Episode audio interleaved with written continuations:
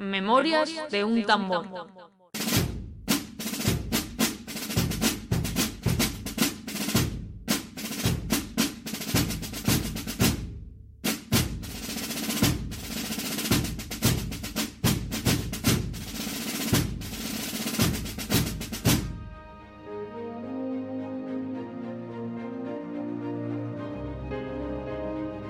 Si quieres entender tu pasado, si te apetece revivir acontecimientos narrados con sencillez y pasión, si te gustaría conocer personajes que dieron vida a nuestra historia, estás en el lugar indicado.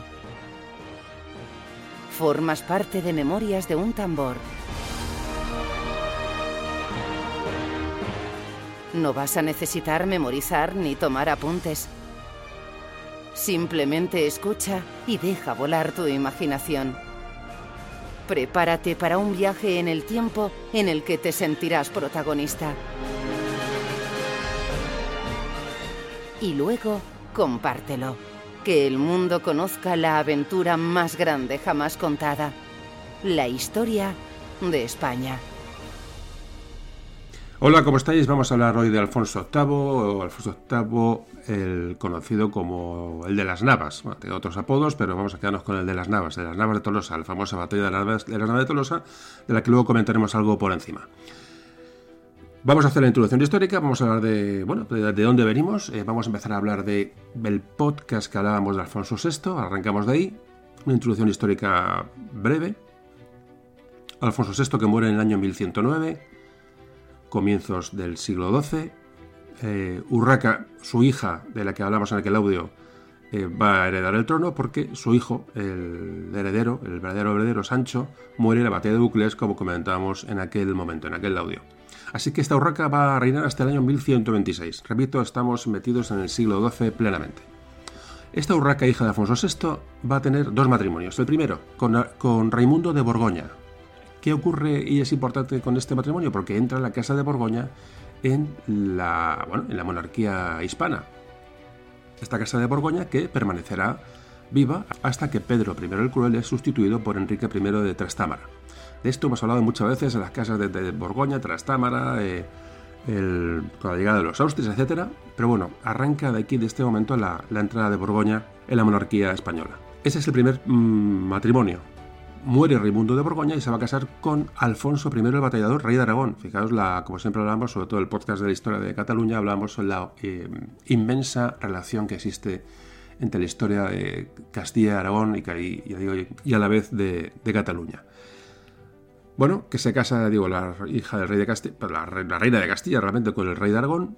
Este matrimonio no va a tener mucho éxito, de forma que va a quedar como heredero a la muerte de Urraca va a quedar como heredero su hijo, pero un hijo que tuvo con Raimundo de Borgoña. Este es Alfonso VII. Alfonso VII que va a reinar hasta el año 1157, repito. Primer rey de Borgoña, la casa de Borgoña, que va a reinar durante, bueno, mitad del siglo XII, repito, estamos hablando del siglo XII. ¿Qué va a ocurrir y es importante con este Alfonso VII, Alfonso VII de León, de Castilla y León? Pues que va a dividir su reino entre sus dos hijos, entre Fernando y Sancho a Fernando, que será Fernando II, le va a dejar León, León y Galicia, y al, a su otro hijo, a Sancho, reinará como Sancho III y será rey de Castilla. Importante esta situación porque, repito, con Alfonso VII, eh, a mitad del siglo XII, se dividen los reinos, el reino unificado de Castilla y León se divide en León y Galicia para Fernando, Fernando II, y Castilla para Sancho III creo que es importante. Bueno, pues Alfonso VIII es hijo de este Sancho III de Castilla. Es decir, ya entramos con nuestro personaje, que va a reinar entre 1158 y 1214. Es decir, va, va a entrar ya en el principio del siglo XIII. Pero, pero, fundamentalmente vamos a hablar del podcast de hoy refiriéndolo al siglo XII, porque ocupa un poquito más de espacio. Realmente podemos abarcar los dos siglos, un podcast a caballo de los dos siglos, XII y XIII, pero bueno, vamos a hablar del, vamos a hablar del siglo XII fundamentalmente, o ubicarlo en el siglo XII. Simplemente decir eh, que por la línea de Aragón hay reyes, está Alfonso I el Bateador, que hemos dicho hasta ahora, que reina desde el 1104 al 1134, es decir, al principio del siglo XII.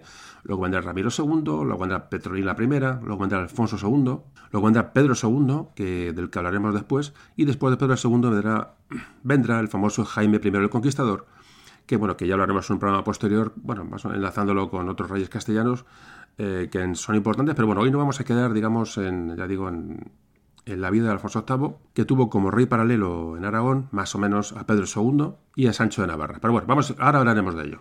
Bueno, pues ya hecha esta pequeña introducción, vamos a meternos ya con el, sobre todo, vamos a un poco a, meternos en la... Quiero estructurar el audio de, una manera, de la manera siguiente, quiero hablaros de una biografía eh, pura y dura de Alfonso VIII, para ver un poco cómo fue su vida, cómo fueron sus relaciones con los diferentes reinos, en fin, ponernos en situación, esta va a ser la primera parte del audio, y luego ya nos meteremos a hablar de las de circunstancias concretas de Alfonso VIII, es decir, partes más importantes, sobre todo digo, sobre todo las batallas de Alarcos y, y las, Navas de Tolosa, y puedo comentaros también mi, visión personal de estas batallas, que digo que me apetecería comentarla con vosotros, pero bueno, eso lo haremos en la segunda parte del audio. Así que vamos a meternos ahora con la biografía de Alfonso VIII.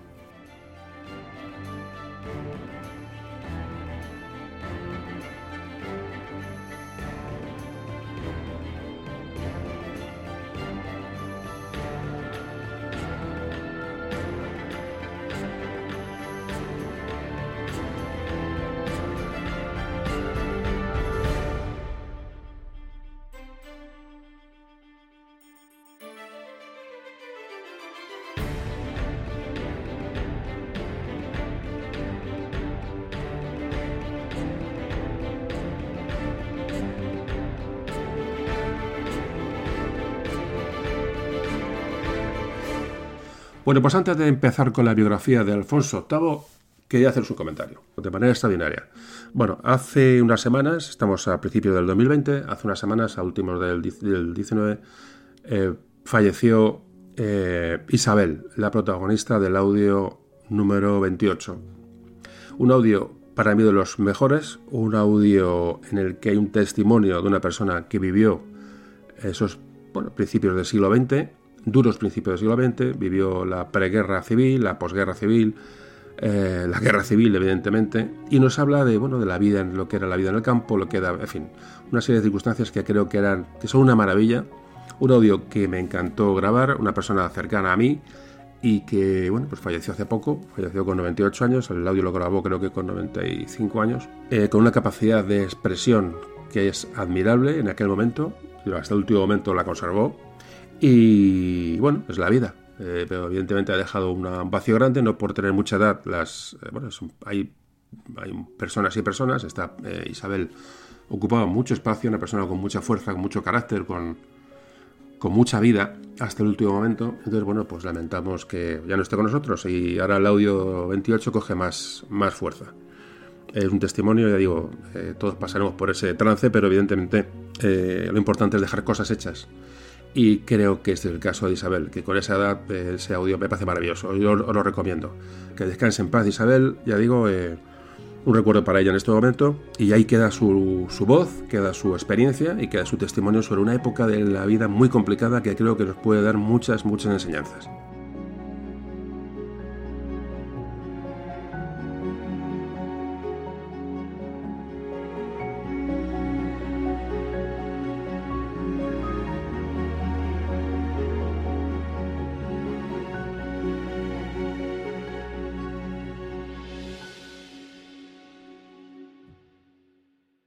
Alfonso VIII, el de las Navas, nació probablemente, Dios probablemente no es seguro, en Soria, en el año 1155. Es el único hijo del rey eh, que antes comentábamos, Sancho III, de Castilla, y su madre es Blanca Garcés. ¿Qué va a pasar? Que muy pronto, fijaos, a, los meses de nacer eh, Alfonso, muere su madre, muere la reina, apenas contaba con nueve meses de edad, y muy pronto, con tres, años, con tres años de edad, Alfonso VIII va a sufrir la muerte también de su padre, muere Sancho III. Sancho III va a designar como regente del reino a, un personaje de la familia de los Castro, a Gutiérrez Fernández de Castro, el cual debía vigilar la formación de Alfonso y ejercer como regente hasta que Alfonso tuviera la mayoría de edad, que era los 14 años. Así que, bueno, esta prematura muerte de los padres va, bueno, va, evidentemente va a afectar a la persona de Alfonso VIII, mm, lejos de, influirle negativamente, le va a hacer más fuerte, le va a hacer una persona más responsable y va a madurar, evidentemente, de una manera mucho más rápida. Además, se van a suceder muchos enfrentamientos para lograr la custodia del, bueno, del, heredero a la corona, del, que será Alfonso VIII. Imaginaos las luchas internas que se van a suceder entre los, la nobleza para influir en la vida del, rey Alfonso VIII. esta familia de los Castro va a tener grandes presiones de la familia de los Lara, estos clanes nobiliarios, eh, y va, se va a ver mm, obligado a renunciar a, su cargo y entregar al rey, al rey niño, a la familia de los Lara. Y estas luchas entre clanes familiares es muy típica de la Edad Media, como luego veremos, hemos visto ya en otros, en otros audios. Así que, bueno, los Castro, digamos, no, no, se quedan a gusto con el, con el, con el cambio. Y esta lucha de clanes o familias nobles por la custodia del rey niño, de Alfonso, va a provocar bueno, el estallido de muchos, mucha violencia, de eh, enfrentamientos bélicos incluso, en los que va a participar ya el rey de León, Fernando II de León, como imagináis es tío, tío de Alfonso VIII. Este Fernando II de León va a apoyar a los Castro, digamos que reclaman para ellos un poco la, bueno, el, legado que dejó eh, Sancho III eh, a ellos como eh, legítimos vigilantes o salvaguardas del rey niño, de Alfonso. Así que esta familia de los Lara, salvo en pequeños intervalos, mantuvieron el control de Alfonso VIII durante nueve años. Van a ser los Lara lo que realmente influyan en la vida de Alfonso hasta que por fin el monarca toma el control de, del reino de Castilla hacia el año 1169 y bueno, ya ejerce, ejerce como rey. Ya una vez que Alfonso VIII es rey, vamos a ver un poquito cómo eran las relaciones con los diferentes reinos. Importante en este momento porque hay unas luchas internas de los reinos cristianos, son importantes eh, creo que hay, que comentar porque aparecen personajes y aparecen situaciones que veremos muy por encima, pero creo que merece la pena eh, comentarlo. ¿Cómo son las relaciones de Castilla o de Alfonso VIII o de Alfonso VIII con el reino de León? Es importante este momento porque el, Alfonso VII, el abuelo de Alfonso VIII, es el que desgaja los dos reinos, va a nombrar, repito otra vez, eh, a Fernando como rey de León y a Sancho como rey de Castilla, es un momento importante, entonces ahí mismo están separados León y Castilla. Hay que decir que durante la minoría de edad de Alfonso VIII, el rey de León, Fernando II, se iba a apoderar del infantazgo de la tierra de Campos, es decir, aprovechó el momento de debilidad de, de, su sobrino, de Alfonso, para, bueno, para iniciar eh, movimientos de conquista. Y a pesar de esto, las relaciones de ambos reinos fueron realmente cordiales, entre comillas, durante estos primeros años. estas relaciones entre tío y sobrino se fueron complicando a partir de 1176, cuando Alfonso VIII finaliza sus campañas en Navarra, un rey aún muy joven. Así que en otoño de 1178, ya acabando el siglo XII, final último cuarto del siglo XII, eh, Alfonso VIII, al mando de su ejército, partió de Simancas con la intención de atacar Medina de Río Seco, una tierra que había sido usurpada por el rey de León, por Fernando, su tío. Así que Fernando II intentó defender esas tierras, pero Alfonso VIII tuvo una victoria que le permitió apoderarse de estas plazas y villas que formaban bueno, lo que conocemos como la tierra de Campos, entonces era el infantazgo de la tierra de Campos. El rey de León no se va a resignar a perder estos territorios y se van a seguir sucediendo enfrentamientos tanto en los años 1179 y 1180. Bueno, esta situación bélica va a desgastar a ambos eh, y entonces va a haber un acercamiento de posiciones y van a llegar a un acuerdo en el año 1181 que se llamó la, Paz de Medina de Río Seco, eh, donde se pone fin a las hostilidades de momento. En Medina de Río Seco, claro, me viene ahora a la memoria cuando íbamos, cuando iba por el camino de Santiago, cuando pasé por Medina de Río Seco, claro, todas estas historias yo las conocía entonces uno, mm, siempre digo lo mismo, el saber historia, el conocer las cosas te hace mucho más rico, es decir, el pasar por un pueblo y saber lo que ha ocurrido allí y relacionar hechos con, lugares es una auténtica maravilla. No se trata de ser más listo ni ser, no, se trata de disfrutar de la vida. Entonces, por eso siempre os recomiendo que estas cosas las sepáis o cuando viajéis leáis sobre la zona donde vais. En fin, yo me imagino que lo hacéis, no hace falta que yo lo diga, pero yo os comento esto. Por ejemplo, me acuerdo cuando pasé por Medina Seco en el Camino de Santiago, tantos sitios pasé que conocía cosas que realmente enriquece mucho más y es mucho más eh, mucho más interesante. Aprovecho para recomendaros otra vez ese podcast de Mi Camino a Santiago, que está por ahí colgado, donde comento esa experiencia de aquella larga caminata que creo que no volveré a hacer. La verdad que tengo tan buen recuerdo y fue todo tan redondo que ahí no tengo intención de volver a realizarlo, pero la experiencia fue absolutamente increíble y ahí os, os dejé el testimonio en aquel audio. Seguimos hablando, ¿ves? Ya me he enrollado, me enrollo mucho y acabo de empezar el audio. Como empieza así, esto va a durar seis horas. Bueno, pues seguimos hablando de los, eh, encuentros o desencuentros entre León y Castilla en esta época, eh, finalizando el siglo XII. Así que estamos en el año 1182. Voy dando fechas de vez en cuando, muy levemente, para que, y siglos para que vayáis un poco ubicando, buscando ubicación en el tiempo. Así que en el año 1182 van a volver a reanudarse, se van a volver a reanudar las hostilidades entre ambos eh, monarcas, entre Alfonso VIII de Castilla y Fernando II de León.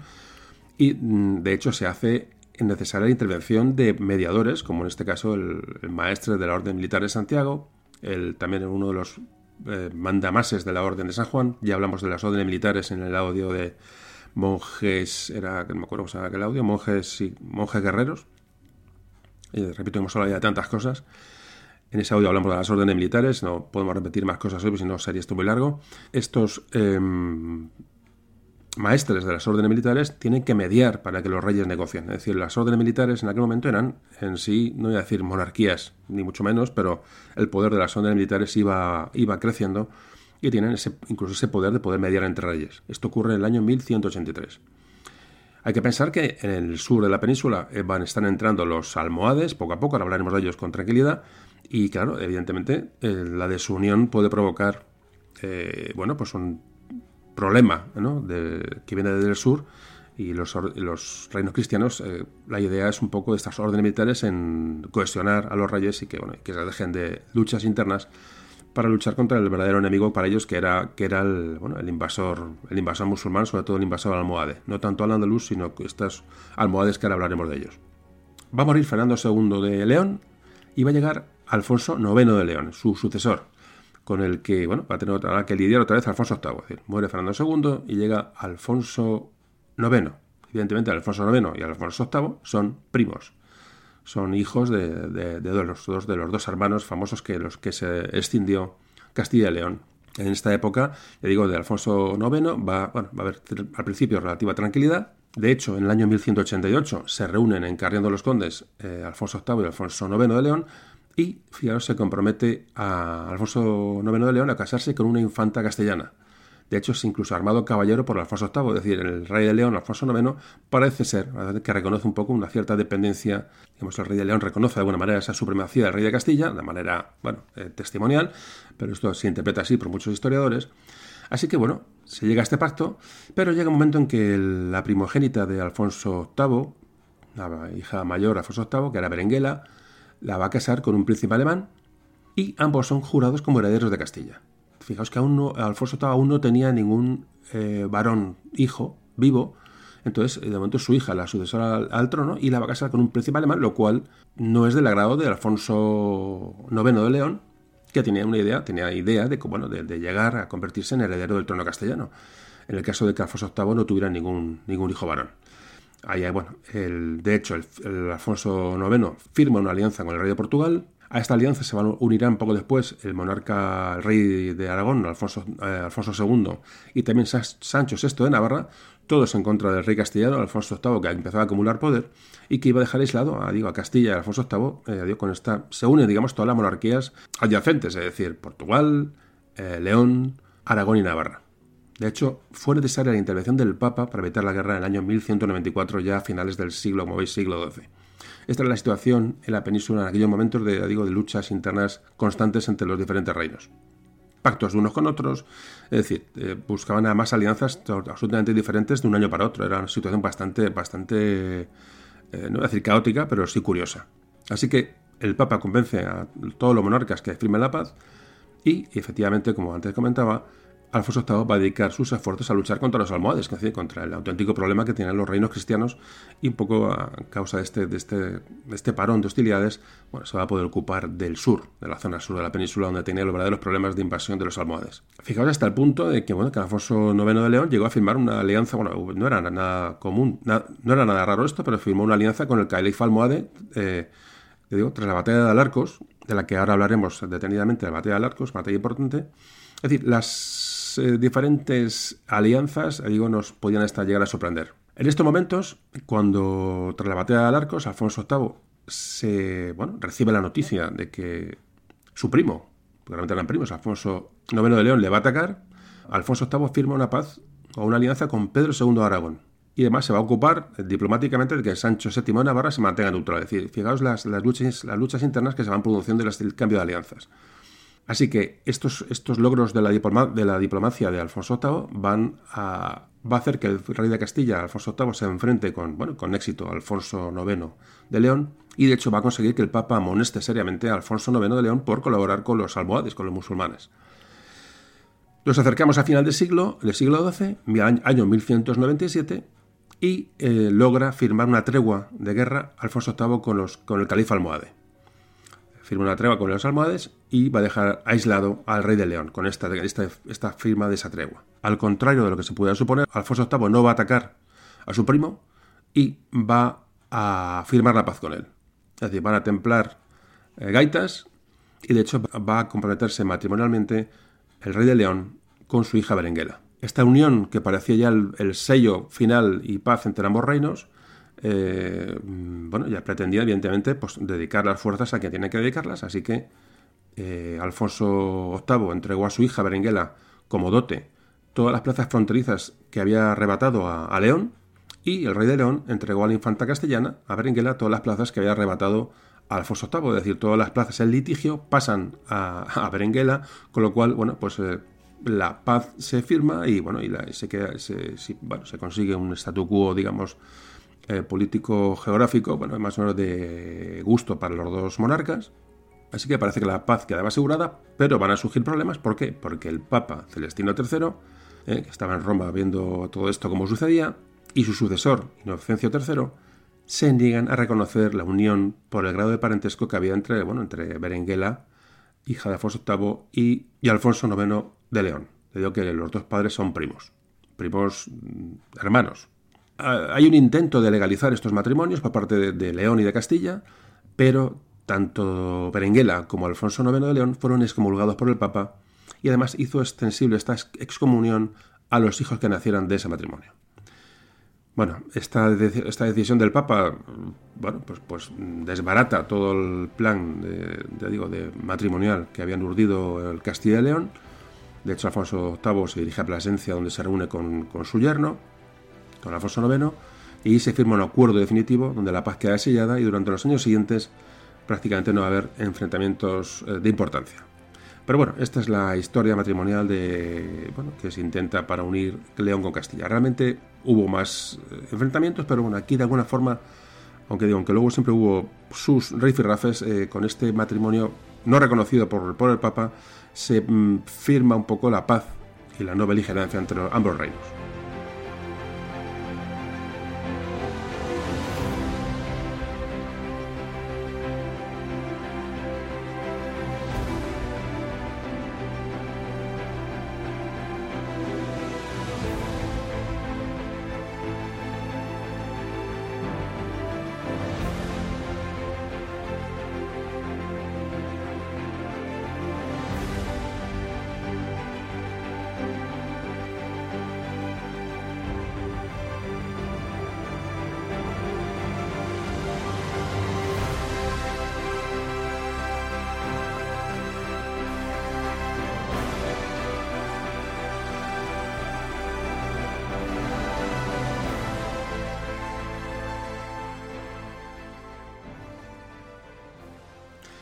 Cómo fue la relación de Alfonso VIII con Navarra, otro reino importante. Durante la minoría de edad de Alfonso VIII, igual que pasó con León, Sancho VI de Navarra, además, bueno, empieza a vincular territorios eh, Álava, Guipúzcoa, Vizcaya, bueno, que, está en el litigio con Castilla, incorpora a su reino una gran parte de La Rioja, de Logroño, Santo Domingo de la Calzada, eh, Briviesca, es decir, una serie de plazas importantes. Digo, se aprovecha esta, eh, bueno, esta, debilidad de la, durante la minoría de edad de Alfonso VIII y todos los reinos pues intentan sacar, eh, pescar en río revuelto. Así que Alfonso VIII en el año 1172 recupera esas plazas y de hecho va a llegar hasta Logroño. Las campañas contra Navarra se mantuvieron hasta, bueno, hasta 1176, varios años, y tras la caída de plazas muy importantes, el rey navarro decidió bueno, buscar la paz y empezar a, bueno, a buscar soluciones con Alfonso VIII. Otra vez hubo que recurrir a árbitros externos, como en este caso el rey de Inglaterra, Enrique II, para que mediara entre este litigio entre Navarra y Castilla, y se firma en 1176 un compromiso por el cual se comprometen los ambos reyes a restaurar las fronteras en el mismo punto en el que se encontraban a comienzos del reinado de Alfonso VIII, es decir, bueno, pues las cosas se arreglan con Navarra. Lo que ocurre es que tras la muerte de Sancho VI de Navarra, en 1194, se van a reanudar otra vez los enfrentamientos, puesto que el sucesor eh, de Sancho VI, que fue Sancho VII, aprovechó la derrota de Alarcos, de la que hablaremos ahora, aparece Alarcos en muchas ocasiones como, una derrota importante en, la historia de la Reconquista, y aprovechan esta debilidad de Alfonso VIII tras la derrota de Alarcos para aliarse con el rey de León bueno, y meter otra vez en problemas a Alfonso VIII, rey de Castilla. Repito, luego cuando acabe la biografía, que ya queda poco, hablaremos de todos estos sucesos, de Alarcos, etc.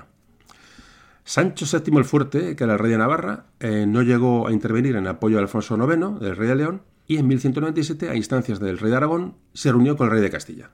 Es decir, como veis, el cambio de, alianzas es constante. A, final, a finales del siglo XII, en 1197, firma una paz Sancho VII de Navarra con Alfonso VIII de Castilla, dejando ahora al rey de León aislado.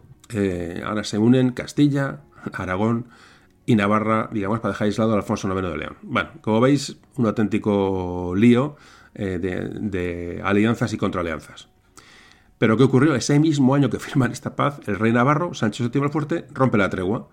Eh, entonces, esto, bueno, parece que le sienta muy mal a Alfonso VIII, que firmará la paz con León y firma una tregua con los almohades para llevar campañas contra el rey de Navarra. Esto ocurre entre el año 1198 y el año 1200, ya acabamos el siglo, el siglo XII.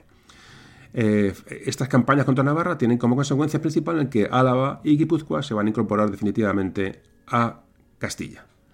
Como veis, mucha tela de cambios de, bueno, de alianzas, pero sobre todo el motivo de debilidad de Castilla, que es la batalla de Arcos, que se aprovecha para, bueno, aprovechan todos sus eh, contrincantes para, para, digo, para pescar en el río revuelto, pues la comentaremos ahora. Esta lucha en el, el batalla de Arcos que se produjo contra los almohades. Los almohades pues fijaos, en el año 1147, un grupo de bereberes, de tribus del, norte de África, eh, que, bueno, que eran tribus del, desierto, toman la ciudad de Marrakech.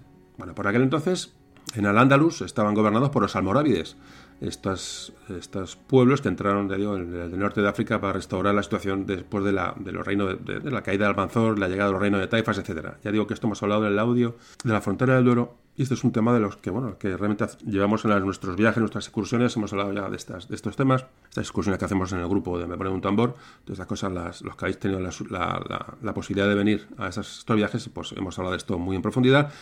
Eh, en fin, estos, estos almohades que llegan a la península para restaurar la relajación de los almorávides, es realmente lo que ocurre. Es otra casta de soldados caracterizada por su profunda religiosidad, ya digo, y la idea de restaurar el orden eh, de lo que estaba pasando en Al-Ándalus, esa relajación. Evidentemente, los cristianos sabían quiénes les venían encima y sabían que iban a probablemente uno de los peores enemigos que iban a tener los cristianos en mucho tiempo. El fundador de este movimiento, por dar una pequeña referencia, fue Imtumart, en el norte de África, que logró juntar o aglutinar una confederación de tribus bereberes de la zona del, Atlas, de lo que es el actual Marruecos. En el año 1130, este Intumar falleció y fue sucedido por Ad al-Mumin, con quien los almohades salieron de sus, abandonaron sus fronteras naturales, incorporaron gran parte del Magreb y empezaron a fijarse en Al-Ándalus. Los primeros, eh, primeros almohades llegaron a la península en el año, 1100, en el año 1146 no fue una invasión fácil porque tuvieron una, una, respuesta de los almorávides que estaban, digamos, viviendo en este momento en la, en la península. Hubo una cruenta guerra fratricida, una guerra civil entre, entre ambos, ambas facciones, almorávides y almohades. Eh, de hecho, bueno, el califa almohade al-Mumin va a morir en una de estas batallas en el año 1163. Su sustituto va a ser Abu Yaqub Yusuf, otro caudillo almohade. Este sí que va a lograr someter finalmente a los almorávides en el año 1169, repito, pleno siglo XII, los almorávides habían ido relajando, repito, sus costumbres y mezclándose con otras culturas peninsulares, y esto lo los almohades no lo permitían, lo interpretaron como una debilidad, y iban a intentar erradicar esta, a, esta, a estos almorávides declarando la Guerra Santa. De hecho, lo consiguieron. Hasta 1169, los reinos cristianos estaban expectantes a ver qué pasaba en Al-Ándalus, pero la victoria de los almohades hicieron temer a los reinos cristianos sobre que los siguientes iban a ser ellos en ser atacados, como así fue. Fijaos que Marrakech era la capital del Imperio Almohade y suponía que los andalusíes, incluso eh, emisarios, embajadores de los reyes cristianos, tienen que ir hasta Marrakech para firmar treguas, firmar pactos y rendir un poco de, de, pleitesía respecto al califa almohade de turno. Lo que pasa es que bueno, este, los califas almohades se hicieron rodear rápidamente de élites llegadas desde el norte de África, es decir, no adoptaron personajes de Al-Ándalus, es decir, se rodearon de gente del Magreb. No querían tener los fallos de los predecesores de los almorávides que digo que relajaron bueno, pues su, estructura. Esta pureza debía mantenerse ante todo, y fijaos, hasta tal punto llegó la obsesión de los almohades que las monedas que comenzaron a emitir, que comenzaron a acuñar, tenían forma cuadrada para asemejarse al Corán.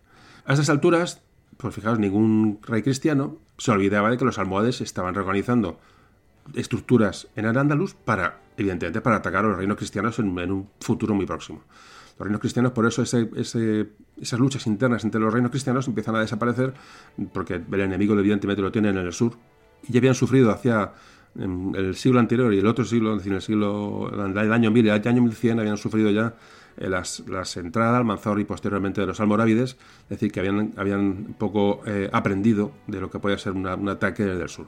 En 1190, eh, acabando el siglo XII, Abu Yusuf al-Mansur, el, califa al-Mansur, el que hablaremos luego de la nave de Tolosa, supo que los cristianos, al mando del arzobispo de Toledo, habían roto la tregua para saquear las inmediaciones de Sevilla, y hubo una incursión en Sevilla. Así que como represalia, al-Mansur se colocó al mando de su ejército y fue conquistando poblaciones hacia el norte y se dirigió hacia Toledo. Toledo no llegó a caer, comentábamos que con Alfonso VI se conquistó Toledo y ya no se, no se perdió nunca más, pero Toledo sigue, siendo un objetivo importante, un objetivo estratégico y un, un objetivo eh, a, nivel, a nivel emocional ¿no? para, para unos y otros. Toledo representaba mucho más que un lugar estratégico y Toledo era un poco una, una referencia para, para conquistar. En fin, estos son los almohades, así grosso modo, y también decir que todo indica que los andalusíes parece que se resistieron bastante a perder sus tradiciones y su eh, condición de independientes socialmente y culturalmente no de los almohades. Pero bueno, esto es un tema, un tema diferente. Algún día deberemos hablar sobre el Andalus, que mucho me lo habéis pedido, ponemos a un, capítulo y algún día tenemos que hablar un poco del desarrollo del Andalus como una, una tierra eh, puramente, ligada a la historia de España durante muchos siglos y creo que sería interesante por lo menos dar un baño sobre el Andalus en algún momento determinado, pero bueno, algún día, algún día hablaremos de ello. Bueno, pues este es un poquito, hasta aquí hemos llegado con los almohades, vamos a acabar ahora con la biografía de Alfonso VIII, un último repaso, relaciones con otros reinos y vamos a seguir hablando, Diego, para llegar luego a los aspectos más concretos sobre Alfonso VIII, batallas, etcétera, que puede ser la parte más interesante del audio.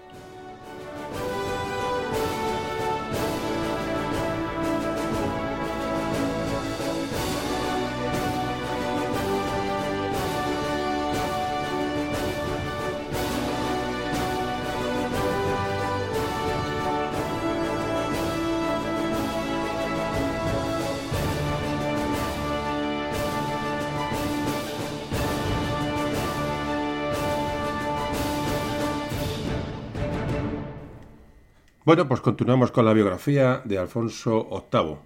Alfonso VIII de Castilla. Bueno, aquí aparece un personaje importante, que es eh, el rey lobo. El rey lobo que era un, bueno, digamos una taifa, podría ser una taifa, más que una taifa, bueno, era un reino en sí mismo, al, este de la península, pues abarcaba abarcaba la zona de Andalucía Oriental, Murcia, Valencia, hasta Tarragona, Baleares, es decir, toda la zona este de la península estaba en poder del famoso rey lobo, un rey musulmán que estaba aliado con Alfonso VIII. Había una alianza antigua del abuelo de Alfonso VIII, Alfonso VII, con este rey lobo, con esta, eh, esta digo, taifa o reino musulmán, y entonces lo que ocurre para Alfonso VIII al, seguir vigente esa alianza con el rey lobo es que bueno, eh, no tiene que hacer frente a los almohades porque ya se van a encargar estos propios eh, habitantes de la península de, de Al-Ándalus, de, la zona digo, de la, del reino llamado de Murcia, de alguna manera, a enfrentarse con los almohades que llegan del sur. Es decir, entonces esto hace que, haya un muro de contención que le viene muy bien a Alfonso VIII, para no meterse en líos. Sobre todo estamos hablando ahora mismo de los primeros momentos de Alfonso VIII cuando era eh, menor de edad, cuando había encima tenía que lidiar entre esos enfrentamientos entre la familia Lara y la familia Castro, con su, con su tío el rey de León, Fernando. Es decir, eh, eh, le viene muy bien esta existencia de este reino fuerte en Murcia con el rey Lobo. Cuando Alfonso VIII llega a la mayoría de edad, puesto que estaba educado en esos ideales de reconquista, no nos olvidemos, eh, pronto estuvo interesado en enfrentarse a los, a los musulmanes y lo que hace es afianzar relaciones con el rey lobo de la zona este de la península. ¿Qué ocurre? En, Marruecos es informado, los almohades son informados y de este cambio de alianza de Castilla con, bueno, con, el rey lobo, de este, es un peligro para ellos, y deciden cruzar el estrecho con un gran ejército para dar castigo a esta supuesta alianza entre Alfonso VIII y el rey lobo. Fijaos que estamos dando eh, fechas que se van mezclando unas con otras, es decir, todas las refriegas entre reinos, cristianos y con el rey lobo, con los almohades, todo se produce, digamos, en medio del siglo XII. Eh, estamos, digamos, atendiendo cada, aspecto del audio, pero si os fijáis, eh, las, luchas se producen, cambio un año, alianzas, ahora me, me, pego con los almohades, ahora me pego con los leoneses, ahora con los navarros, ahora con los aragoneses, ahora... Es decir, fijaos que todo se produce durante todo este siglo XII, que es en este aspecto, por eso es uno de los conceptos que nos puede quedar más claros en este audio, es este, es decir, un siglo de cambio de alianzas entre los reyes, los reinos cristianos, pero que va a ser, eh, bueno, definitiva la entrada de los almohades para unificar un poco y de que se, dejarse de, de internas para intentar eh, parar el empuje que puede venir del sur. Eh, ¿Por dónde iba? Está hablando de, sí, de, bueno, que sube un ejército mm, muy importante desde Marruecos, cruzan el estrecho, llegan a Badajoz, atacan Toledo, aunque no consiguen evidentemente reconquistar Toledo, pero el motivo de la subida de este ejército es aislar al reino de Murcia, al famoso rey lobo, que va a pasar enseguida a pasar hasta bajo, bajo control almohade muy pronto. Alfonso VIII no puede hacer nada para evitarlo y pierde, bueno, pierde esas posesiones del rey lobo, pasan a manos almohades, gran parte de esas posesiones, y Alfonso VIII se le abre un nuevo frente en el sur, es decir, al Alfonso VIII va a tener que afrontar eh, sin más tardanza la llegada de los almohades por el sur. Ese mismo año, la subida de los almohades, lo que van a hacer es, eh, eh, bueno, atacan Toledo, atacan Talavera, sitian la fortaleza de Huete, una ciudad muy importante. Alfonso VIII reacciona y, parte para liberar Huete. Ya digo, Huete es una ciudad muy, importante en estos, en estos momentos, toda esa, zona del, este de la, de la península.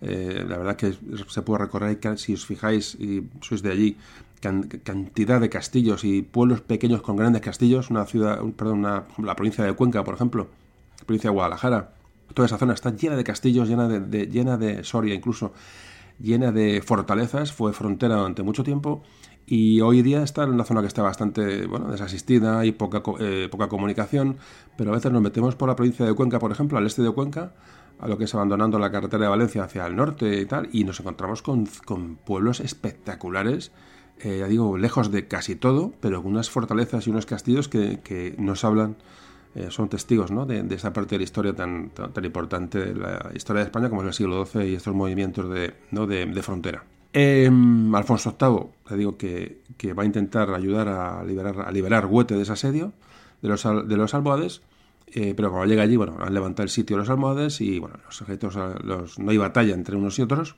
no hubo una batalla campal decisiva, como ocurría años, años más tarde. Así que, bueno, sigue habiendo expediciones de ambos bandos, almohades y castellanos, constantemente.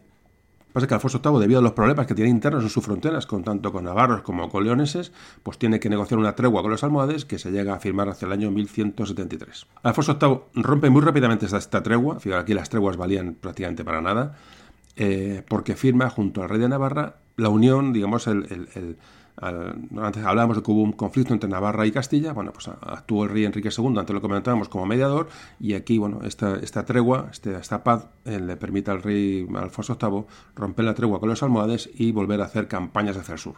Repito, el espíritu de reconquista del que estaban imbuidos todos estos monarcas. No nos olvidemos, aparte de las luchas internas por territorios, etcétera, eh, el, espíritu de reconquista estaba muy presente en estos, en estos monarcas, ya digo, tanto Aragón como Castilla, como León, como Portugal.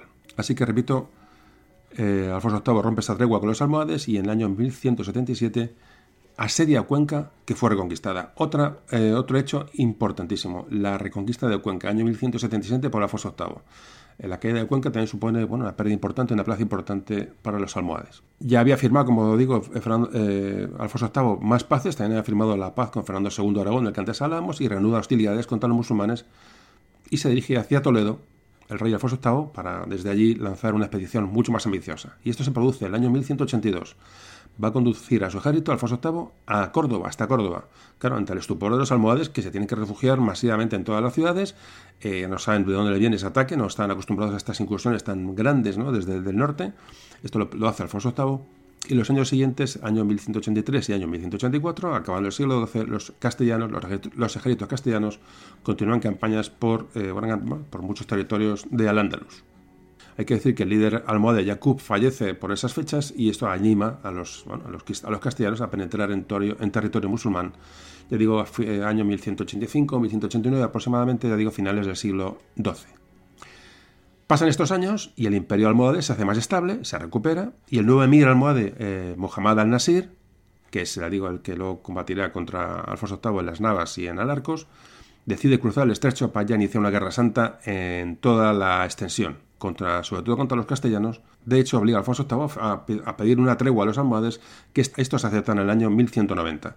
Fijaos cómo las treguas se aceptan en, función de, intereses, es decir, eh, bueno, eh, eh, se temen unos a otros, la fuerza de unos y otros es bastante parecida, y ninguno se decide dar un golpe definitivo. Realmente hay avances, hay contraavances, pero si os fijáis, se firman treguas constantes porque ninguno de los dos bandos está seguro de una victoria. Seguimos ya a finales del siglo XII, años 1190-1193. Esta tregua se va renovando puntualmente, pero al final, en el año 1194, el rey Alfonso VIII decide, organizar una nueva expedición militar por tierras del Guadalquivir. Así que ya el almohade se cansa de Alfonso VIII y dice, ya me está tocando demasiado los, eh, almohades y mm, lanza una expedición contra Alfonso VIII en el año 1195, vuelve a convocar eh, tropas desde, desde África y Ahora sí que convoca, digo, otra, a otra nueva guerra santa, pero esta vez ya parece ser que va, no en serio, ya va muy en serio. Es decir, las correrías de Alfonso VIII hacia el sur ya no las aguantan los almohades y van a ir a por él. Claro, Alfonso VIII sabe las intenciones de, Al-Nasir, de Mohamed Al-Nasir, el, caudillo almohade, de ir hacia el norte, así que convoca a todos los, bueno, sus nobleza, sus hombres de confianza castellanos, los más importantes, convoca a los miembros de las órdenes militares para que juntos planten cara a, ese avance de almohade que ya eh, se prevé. Reúne un poderoso ejército en Toledo, Alfonso VIII, pero aquí se va, a sufrir una de las derrotas más importantes, digamos, de la reconquista, en la batalla de Alarcos, del 18 de junio de 1195. Derrota de Alarcos, batalla de Alarcos, derrota que tuvo unas amplias repercusiones. Claro, los reyes, eh, digo, vecinos de Alfonso VIII, Navarra, Aragón, sobre todo Navarra y León, van a aprovechar esta situación de debilidad en la que queda Alfonso tras esa tremenda derrota para firmar una alianza con los, con los almohades directamente. Bueno, pues es el momento más crítico de Alfonso VIII, desde luego, en la, y probablemente digo, de, bueno, de toda su vida, por supuesto. En el año 1196, tras la derrota de Alarcos, de la que ahora hablaremos, repito, los almohades inician una expedición contra Toledo, tampoco eh, la logran conquistar, y en el año 1197, al final ya el emir almohade consiente firmar una tregua con Alfonso VIII, que logra salir airoso de esta complicada situación que se le había planteado tras la derrota de Alarcos. Dos años después parece que la cosa se controla, pero estuvo Alfonso VIII a punto de, bueno, de, perecer ante, después de la derrota y las alianzas de los reinos con los almohades. Repito, el desastre de Alarcos que ahora hablaremos y que marca un antes y un después. La tregua con los almohades se mantuvo, con la tregua de almohades en Alfonso VIII se mantuvo entre el año 1197 y 1210 y entramos en el siglo XIII. Recuerdo que la batalla de la nave de Tolosa se produce en el año 1212, 1212 y la batalla de Alarcos se produce en el año 1195. Es decir, apenas 17 años de diferencia entre una batalla y otra. Eso le digo que luego hablaremos de este tema, pero ya os ubico un poquito en el tiempo. Repito, Nava de Tolosa 1212. Eh, es fácil de recordar. Principios del siglo XIII. Eh, ¿Qué os estaba contando? Eh, eh, vale, que los... Mm, bueno, firman una tregua los almohades y castellanos, Alfonso VIII, pero esta tregua, bueno, empieza a, enrarecerse la situación entre ellos. Con el paso de los años hay mm, rifirrafas en las zonas de frontera, como, bueno, como es norma en toda la reconquista, y se produce la repoblación de Alfonso VIII de la plaza de Moya, Moya es un pueblo hoy que está en el este de Cuenca. Es una de estas ciudades que os digo que si se visitan os encontréis con unas fortalezas increíbles, ¿no? En pueblos pues, pues pequeños relativamente, porque, porque además, sobre todo máquinas que están bastante incomunicados. Este es uno de ellos de estos casos, en el pueblo de Moya, en, digo, al este de Cuenca. Y esta repoblación, digamos, a, tradición de Alfonso VIII de esta ciudad, parece que enciende otra vez la guerra entre almohades y, eh, y castellanos, concretamente, o cristianos en general. Así que el emir almohade llegó al Andaluz a principios del 1211 y vuelve a predicar una nueva guerra santa. Esta guerra santa nos va a llevar a la batalla de la nave de Tolosa.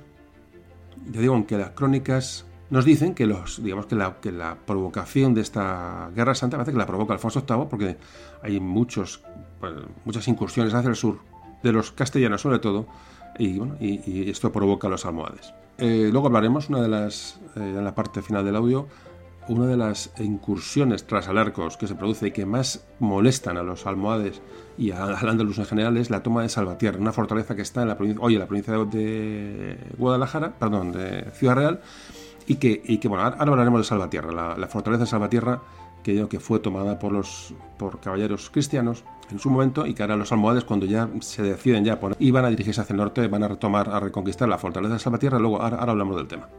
En fin, que los almohades ya van hacia el norte decididos y Alfonso VIII, que recibe la noticia de, un nuevo avance almohade, repito, al arco se había sucedido hacía 16 años, es decir, eh, prácticamente hacía nada, eh, cae Salvatierra en manos de los, de los almohades, y este hecho de la caída de Salvatierra y la situación que se va a producir, o la, amenaza almohade, que esta vez va muy en serio, va a provocar que gran cantidad de hombres de todos los reinos cristianos de la península, que los reyes se ponen de acuerdo, incluso el Papa da una bula para apadrinar esta guerra contra el ataque musulmán, reclutar caballeros europeos, es decir, caballeros que se llaman ultramontanos, ahora hablaremos de ellos, para que vayan a acudir en, defensa de la religión y se unieran a las tropas de Alfonso VIII para combatir a los almohades. Esto se produce en el año 1212, repito, fecha del año de la nada de Tolosa.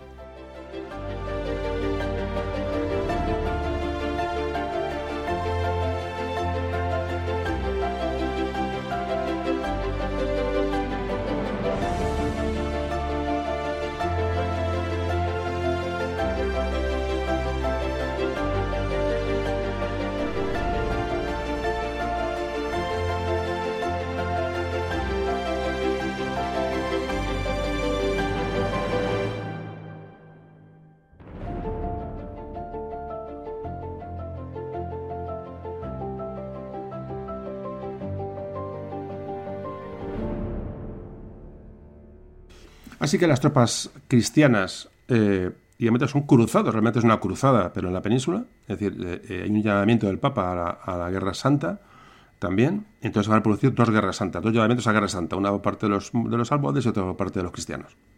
Digamos la, la, importancia que tiene el choque de la nada de Tolosa, y de lo que ahora hablaremos un poco por encima.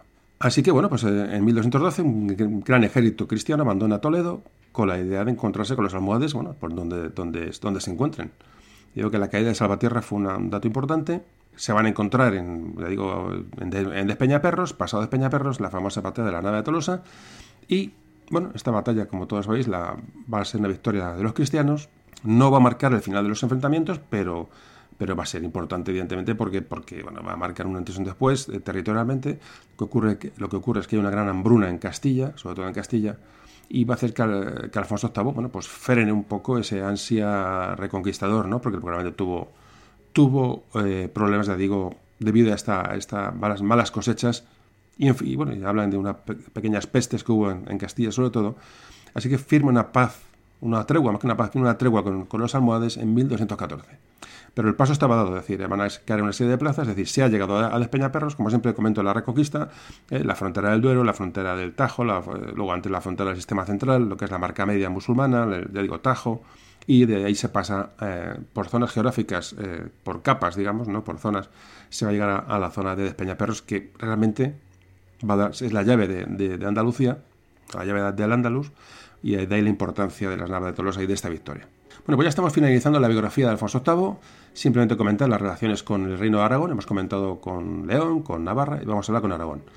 Las relaciones de Alfonso VIII y Alfonso II de Aragón fueron cordiales prácticamente hasta el año 1179, 1180. Se enfrentaron de, forma conjunta al rey de Navarra durante muchos años. De hecho, Alfonso II de Aragón colaboró decisivamente con Alfonso VIII en la conquista de Cuenca, otro dato que hablábamos en el podcast de la historia de Cataluña.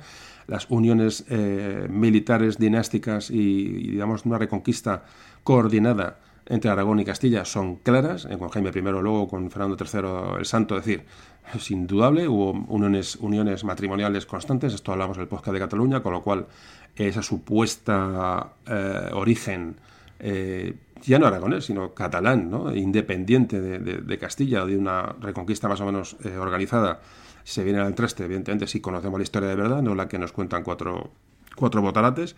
Y entonces, este es uno de los casos, es decir, eh, eh, Cuenca. Cuenca es tomada y ayuda el rey de Aragón al rey castellano a tomar Cuenca. Entre, es un caso de los cientos que hay, ¿no? pero bueno, cada vez que sale uno me gusta comentarlo. Se produce el Tratado de Cazorla en 1179. Las relaciones se van enfriando un poco entre, entre Aragón y Castilla, porque Alfonso VIII firmó la paz por separado con el rey de Navarra sin contar con el rey de Aragón. Parece que esto no le gustó, pero bueno, son pequeñas anécdotas que estamos contando. Ya hemos visto cómo se llevan entre unos y otros. Pero a pesar de estas circunstancias, el rey de Castilla y el rey de Aragón acordaron, ellos los dos juntos, que el rey de Castilla iba a ayudar al rey de Aragón afianzar las posesiones en la zona del Albarracín. Como veis, eh, colaboración más o menos constante entre unos y otros para ir afianzando zonas de reconquista. Todos tienen interés, evidentemente, pero como veis, eh, entre Castilla y Aragón concretamente hubo bastante colaboración históricamente. Hubo un momento que Alfonso II salió con el salió con el rey de Navarra, esto también pudo molestar a Alfonso VIII, es decir, pero como veis son pequeñas anécdotas que estamos contando. Hubo un momento que antes comentamos crítico, a 1191, en que se, se unen eh, Aragón, el Navarra, Portugal y León eh, para aislar a, Alfonso VIII. Es un, digo, es un proceso difícil. Más tarde, tras la derrota de Arcos, también Alfonso VIII pasa por un momento difícil. Aragón no le da la espalda completamente, pero bueno, hay un momento de crisis grande. Así que bueno, eh, bueno, eh, son comentarios que estaba haciendo sobre eh, movimientos bélicos que realmente tampoco quiero aburrir, porque un momento que es un lío grandísimo saber quién ataca a quién y cómo son las, las... Pero bueno, creo que estés haciendo una idea más o menos general de lo que estaba ocurriendo. De hecho, bueno, Alfonso de Aragón, Alfonso II, cayó prisionero en una emboscada de los castellanos. Tuvieron que intervenir los obispos de Osma y Tarazona para que se dejara de libertad y se, bueno, se, se restablecía la concordia entre Castilla y Aragón. Y bueno, muere Alfonso II de Aragón en 1196 y su sucesor Pedro II, que va a ser el que vaya a las Navas de Tolosa, se convierte realmente en el principal aliado de Alfonso VIII hasta el año 1213. Eh, es decir, Pedro II de Aragón va a ser el aliado de verdad de Alfonso VIII en la campaña contra los, eh, los almohades y, bueno, y la unión va a ser importante. Ya acabando un poco ya de ver la, geográficamente cómo, eran las relaciones de Alfonso VIII, hay una zona del sur de Francia que es la Gascuña, está en el sur oeste de Francia, que es un territorio que tuvo su esposa, Leonor, Leonor de Plantagenet. Eh, ahora hablaremos de Leonor de Plantagenet. Alfonso VIII apenas prestó atención a este territorio hasta el año 1199, es una zona amplia del sur de Francia, y propiedad de su esposa, y realmente era de, dominio castellano realmente. Hubo ahí unos acercamientos ¿no? de los, en Gascuña, de los, el rey de, una serie de movimientos sobre esos, territorios que al final bueno, no llegaron casi a nada. Luego, luego hablamos un poquito de, de esta zona de Gascuña, un poquito en concreto, para que nos situemos, que, me, parece importante comentarlo. Y ya para acabar la biografía, hay que decir que los últimos años de, bueno, de la vida familiar y últimos años de Alfonso VIII, bueno, pues, eh, bueno, ya hemos hablado antes, un poco resumiendo ya, eh, cuando se firma el Tratado de Sagún, lo firman Sancho III de Castilla y Fernando II de León. Son los dos hermanos con los que se produce la, división de ambos reinos, antes comentábamos, en este tratado se dice que si alguno fallecía, sin descendencia, la corona iría directamente a aquel que sobreviviera, con lo cual había una gran urgencia en que Alfonso, eh, Alfonso VIII tuviera descendencia lo antes posible. Eh, Alfonso VIII no tenía hermanos en los que dejar la corona, con lo cual era urgente buscar un heredero para Alfonso VIII. Muy pronto se le buscó esposa, la elegida fue Leonor, Leonor de Plantagenet, hija de Enrique II de Inglaterra y Leonor de Aquitania, que era hermana de Ricardo Corazón de León. Fijaos ya lo que estamos hablando. Alfonso VIII se casó con la hermana de Ricardo Corazón de León, nada más y nada menos en 1170. Leonor contaba con 10 años. Estos matrimonios de conveniencia que ya, ya conocéis. De este matrimonio nació Berenguela, el primer Berenguela, y después nacieron nueve hijos más. De, bueno, hay que destacar al infante Fernando, que murió pronto y dejó bastante tocado a Alfonso VIII. Y al final nació Enrique, uno de los hijos de Alfonso VIII y Leonor de Plantagenet, Enrique I, que reinaría como Enrique I. Hay que decir que Alfonso VIII, de una manera, bueno, un poco mm, inusual, tuvo un matrimonio bastante estable con Leonor, Leonor de Plantagenet, repito, hija del rey de Inglaterra y hermana de Ricardo Corazón de León, y parece que hubo un respeto y una, bastante durante todos los años de, todos los años de matrimonio, aparecieron una serie de referencias literarias que hablaban de una supuesta relación de Alfonso VIII con una judía en Toledo. Esta leyenda no ha podido ser comprobada ni corroborada, pero como siempre digo, estas son esto es lo que nos llega eh, de historia de España normalmente, estas, estas, eh, estas historietas ¿no? que, son las que la gente se queda, esta, esta aventura de Alfonso VIII con una judía de Toledo, pero ya digo que no está para nada comprobado. Los últimos años del rey Alfonso VIII, tras la batalla de la nave de Tolosa, tuvo la salud bastante deteriorada. Eh, el año 1213 había estado a punto de morir, emprendió viaje a Toledo, ciudad donde quería reunirse con su ejército para atacar Baeza, es decir, si veis ya los ataques son cada vez más al sur. Después de la nave de Tolosa, repito, se afianza Peñaperros y ese paso queda franco para los reinos cristianos. Y bueno, al final se instala en Burgos, eh, firmando treguas con los almohades y no, un poco ya, pero les digo, siempre, siempre treguas beneficiosas y, desde una posición de ventaja porque las naves de Tolosa así lo consiguieron.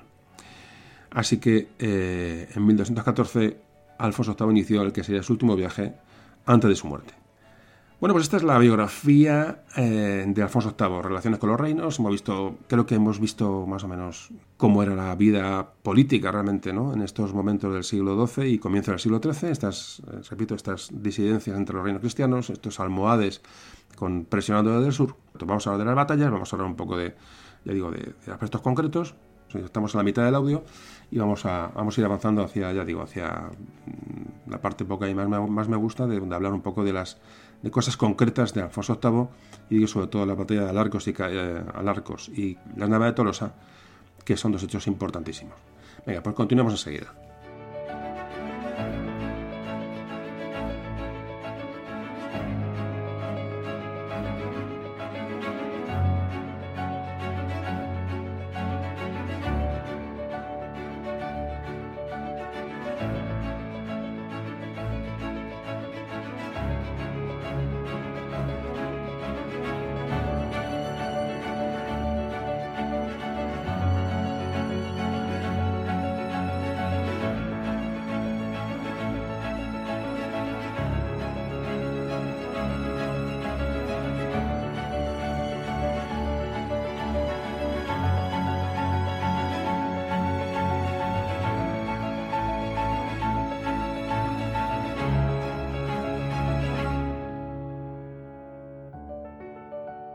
Seguimos con Alfonso VIII.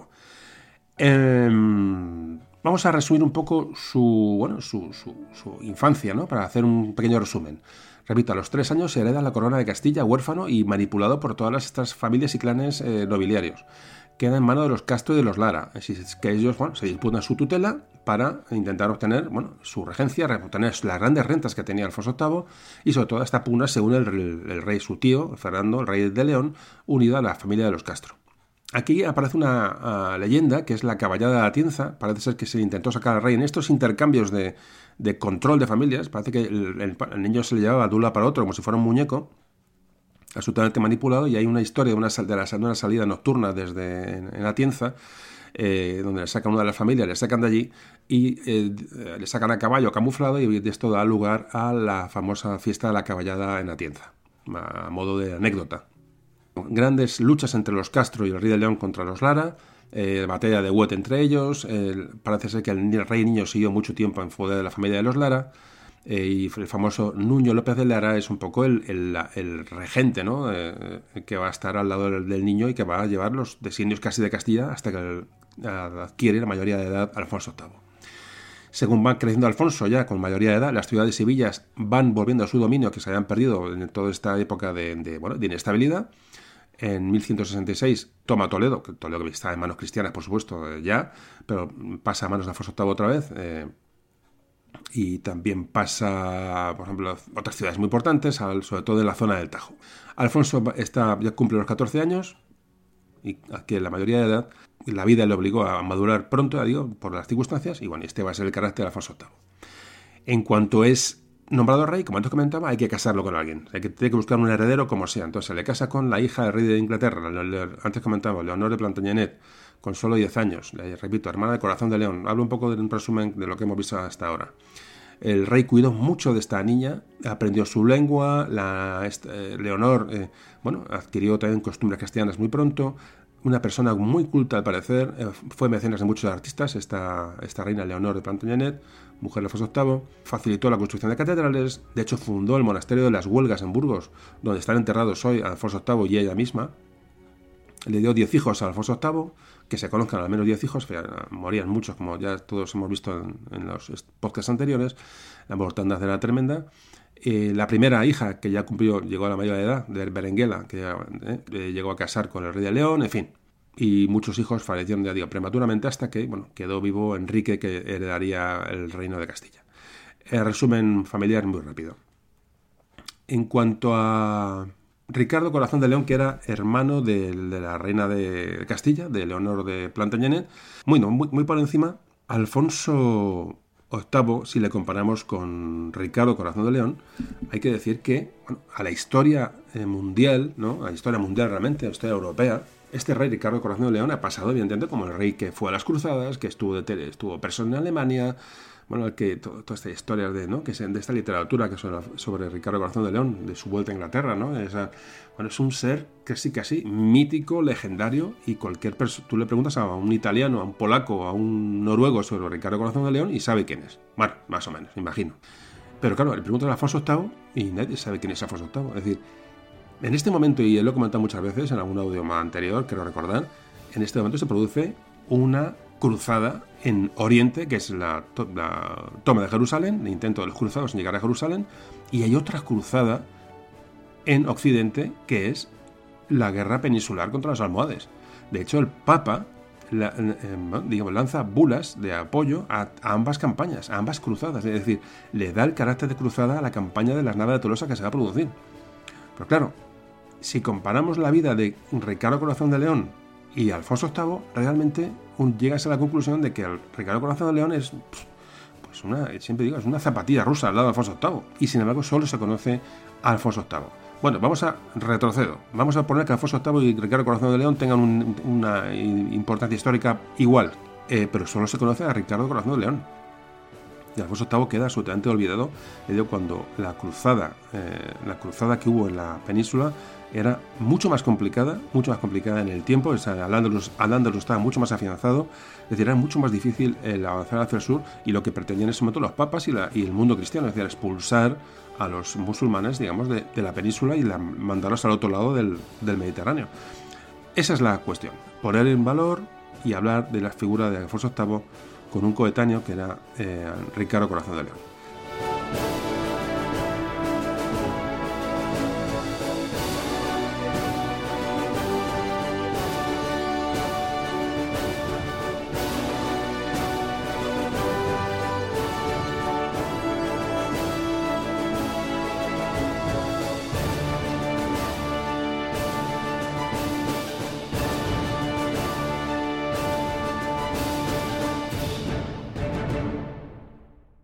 Pues vamos a hablar de la batalla de Alarcos. Hemos hablado un poco de Alfonso VIII, hemos hablado de su relación, sobre todo a nivel peninsular, hacemos una idea de un poco de lo que eran los, diferentes reinos, no vuelvo a incidir en ello, y vamos a hablar de la batalla de Alarcos, 1195. La primera gran batalla contra los almohades, la primera gran subida hacia el norte de los almohades se produce en el año 1195, hay un saqueo de Sevilla, eh, bueno, hay una serie de provocaciones de Alfonso VIII, que se ve con fuerza, ha dejado de luchar contra sus, sus eh, reyes de alrededor, contra los reinos cristianos de alrededor, y se lanzan a, aventuras al sur. ¿Qué pasa? Que el califa almohade al-Mansur dice que hasta aquí hemos llegado, envía, reúne un gran ejército que va hacia el norte. Alfonso VIII, sin encomendarse a nadie, sin buscar ayuda y sin esperar refuerzos, va a Toledo y desde allí se dirige al encuentro de los almohades. En ese momento Alarcos es un castillo que estaba en construcción, es decir, que Alarcos era la frontera, digamos, entre el, eh, digamos, el reino cristiano y el reino almohade. Estaban construyendo una, lo que era una futura ciudad, un enclave importante que querían eh, conservar, está al lado del, Guadiana. Bueno, pues es lo que querían, eh, digamos, los cristianos construir, construir este enclave, pero estaba en construcción.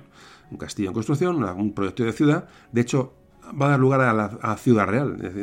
el fallo en Alarcos, digamos, se aborta esta, ciudad porque realmente después de la batalla y se construye un poco más tarde la ciudad, lo que es hoy, Ciudad Real. Bueno, el caso es que se encuentran los dos ejércitos en el campo de batalla de Alarcos. Alfonso VIII contra un enorme ejército almohade. Eh, le digo, precipitado absolutamente. La idea era impedir el acceso al Valle del Tajo y sobre todo Toledo, era proteger Toledo del ataque almohade la, digamos, la frontera anterior, la ciudad más importante era Calatrava, Calatrava de la que hemos, en los viajes que hemos hecho del grupo de viajes de Memoria de un Tambor, hemos ido, este, lo hemos hecho, hay una excursión dedicada, se llama Reconquista, en la que recorremos Calatrava, Alarcos y, bueno, y la zona más al sur, ya digamos, hablando un poco de la nada de Tolosa, una excursión muy bonita, una excursión larga, pero que habéis hecho muchos de vosotros, creo que ha habido cinco viajes, cinco viajes por cinco, cinco, cinco, por 250 personas, o 300, habéis ido, habéis, hemos hecho esta excursión juntos, espero retomarlas pronto cuando, cuando pueda. Y, nada, y esta, ya digo que es un momento histórico mm, absolutamente definitivo, crucial. El ejército castellano, eh, cristiano, bueno, pues está construido muy por, muy por encima. Lo que estaba construido por, por tropas, parte eran vasallos del rey, digamos, gente, señores que dependían del rey. Luego había señores independientes que tenían ejércitos privados, que se llamaban mesnadas señoriales. Estaban luego las famosas órdenes militares de, de Santiago, de Calatrava, etcétera Y luego había milicias concejiles o milicias urbanas. Estas milicias que son propias de la Reconquista, propias de la frontera, que tenemos hablado muchas veces de ellas, que, estuvieron presentes en Alarcos, luego en la nave de Tolosa, y eran, estaban destinadas, eran gentes de pueblos de frontera, gente muy dura, gente muy de, frontera, gente muy, muy eh, eh, acostumbrada ya digo, a, idas y venidas de, unos y otros, y esta gente acudió también como milicias, digamos, independientes de concejos a, Alarcos, como luego lo harían en las Navas. Eh, bueno, la batalla de Alarcos, ahí estaba el señor de Vizcaya, don Ligo el Pedearo, la mano derecha de Afonso VIII. En fin, repito, no, no esperaron a refuerzos de León ni siquiera de Navarra, así que ahí se encontraban en el campo de batalla de Alarcos la Orden de Santiago, la Orden de Calatrava, la Orden de Évora portuguesa, y estaban los arzobispos de Ávila, Segovia y Sigüenza. los arzobispos eran, eran digo, mm, semirreyes en aquel momento. Entonces, fijaos, voy a, leeros muy por encima lo que es un resumen de la batalla de Alarcos de una crónica de la época, más o menos retocada para poderla entender, y fijaos lo que ocurre en Alarcos. Oscurecióse el día con la polvareda y el vapor de los que peleaban que parecía noche. Las cávilas de, voluntarios alárabes, algazaces y ballesteros acudieron con admirable constancia y rodearon con su muchedumbre a los cristianos, y los envolvieron por todas partes. Senanit con sus andaluces, zanetes, musamudes, gomares, y otros se adelantó al collado donde estaba Alfonso, y allí venció, rompió y deshizo las tropas sus tropas infinitas, que eran más de 300.000 entre caballería y peones. Hago un inciso. Todos estos números, evidentemente, son súper exagerados, evidentemente. Fijaros, 300.000. Probablemente hubieran alarcos había 3.000, 4.000 mmm, cristianos, no había más. Pero bueno, sigo leyendo. Allí fue muy sangrienta la pelea para los cristianos, y en ellos hicieron horrible matanza. Había entre ellos 10.000 caballeros de los armados de hierro. Cuando la batalla andaba muy recia y trabada contra los infieles cristianos, viéndose ya perdido, comenzaron a huir y a cogerse al collado en que estaba Alfonso para valerse de su amparo, y encontraron allí a los muslimes que entraban rompiendo y destrozando y daban cabo de ellos. Entonces volvieron brida y tornaron sobre sus pasos, y huyeron desordenadamente hacia sus tierras y donde podían. Evidentemente es una crónica musulmana, como podéis comprobar. Continúo. Seguían en su alcance los alárabes y voluntarios, y los de Enteta, algazaces y ballesteros, y los taonaban y molían como a leña y los acabaron. Y así fue de deshecha la fortaleza de Alfonso y su caballería en que tanto confiaba.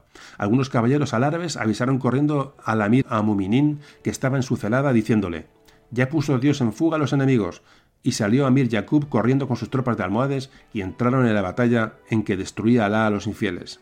Metiéronse rompiendo por ellos a donde estaba peleando Alfonso y los más valientes de los suyos que mantenían con bárbara constancia la horrorosa lid. Entró primero la caballería con banderas desplegadas y seguía la infantería con espantoso estruendo y alarido de, de ataqueviras y atambores. Temblaba la tierra y retumbaba las alturas y los valles. Cuando Alfonso alzó su cabeza, vio la bandera de los almohades y dijo a Alfonso, ¿qué es esto? Y le respondieron, ¿qué ha de ser enemigo de Dios? El amir de los fieles que te ha vencido. Y llega con su retaguardia, que sola su vanguardia deshizo tu ejército. Puso Dios gran terror en su corazón y huyó, y le siguieron los muslimes matando gran gentío por todas partes, afirmando sus espadas y lanzas en sus lomos que se embriagaron y hartaron de su sangre. Entraron por fuerza en la fortaleza los vencedores quemando sus puertas y matando a los que la defendían. Apoderáronse de cuanto ya había y en campo de armas, riquezas, mantenimientos, provisiones, caballos y ganado, cautivaron muchas mujeres y niños y mataron muchos enemigos que no se pudieron contar, pues su número cabal solo Dios que los crió lo sabe.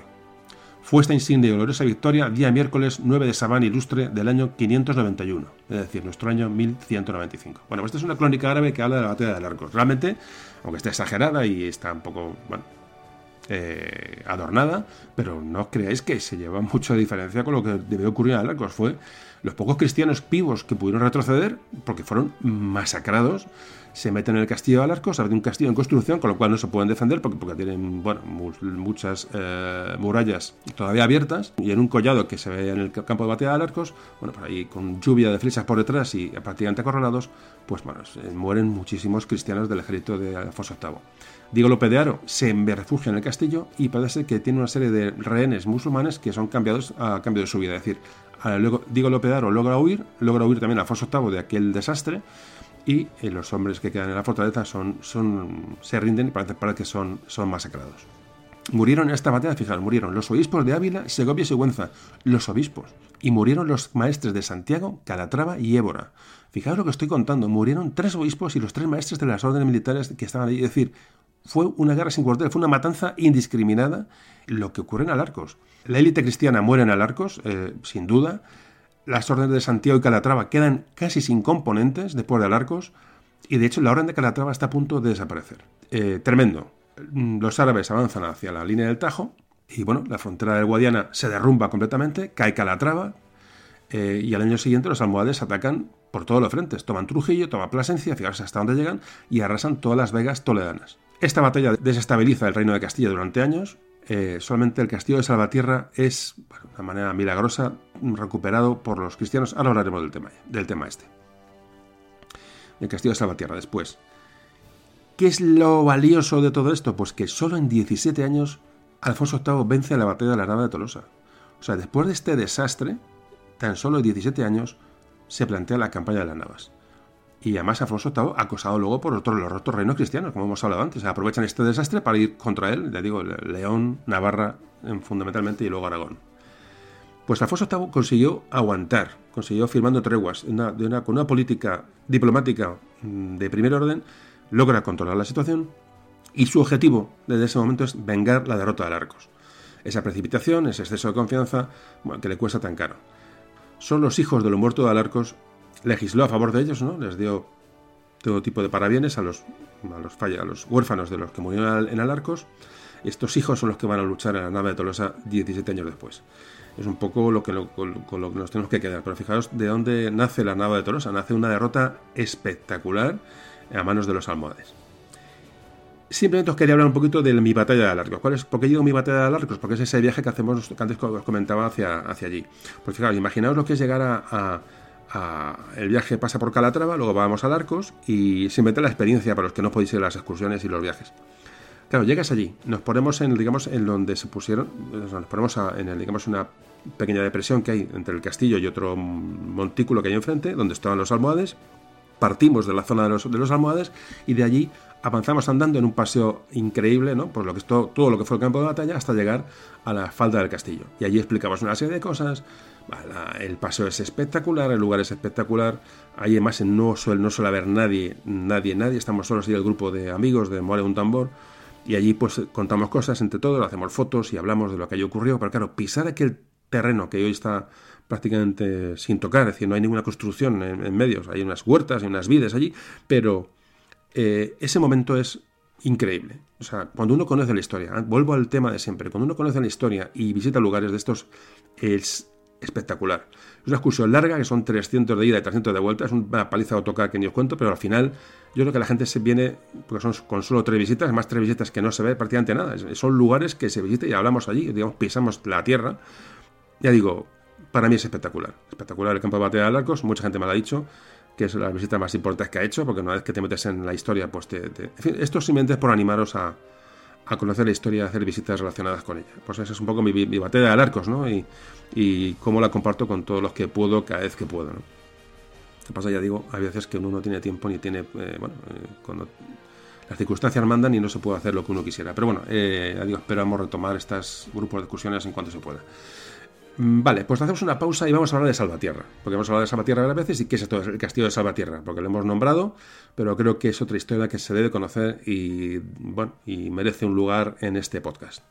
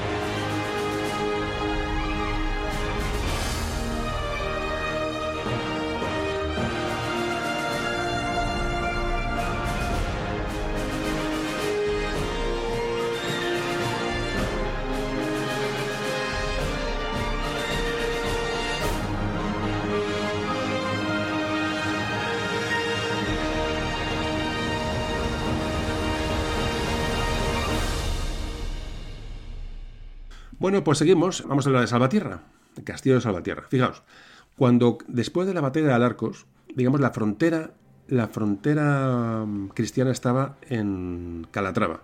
Repito, una ciudad que visitamos en ese famoso viaje. Calatrava, lo que es de Calatrava la Vieja. Está en Ciudad Real, en Carrión de Calatrava, el pueblo de Carrión de Calatrava. Bueno, hay unas ruinas que es Calatrava la Vieja, a pie del Guadiana. Había frontera, el río hacía de frontera en ese momento. Bueno, pues esta ciudad, eh, cuando se, este, digamos, en propiedad de la Orden de Calatrava, de esto hablamos ya, creo, en el, programa de orden militares, no nos podemos repetir porque si no sería un podcast interminable.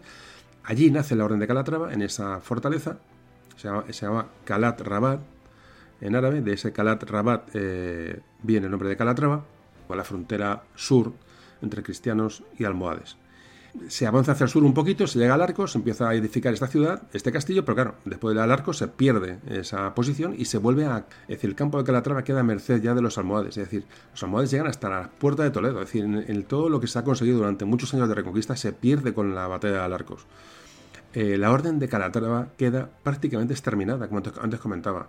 Eh, quedan sin ubicación y parece ser que se refugian en el castillo de Zorita de los Canes, que está en Guadalajara, muy cerquita de Madrid, donde también hemos ido, eh, excursión, no este grupo de Me Pone un Tambor, sino el grupo anterior de excursiones que yo tenía con otros amigos, eh, espectacular. Espectacular si no conocen la historia. Bueno, pues en este castillo de Zorita de los Canes, al lado de la central nuclear, fijaos que, que, diferencia histórica, ¿no? Una central nuclear al lado del castillo, de un castillo de Calatravos.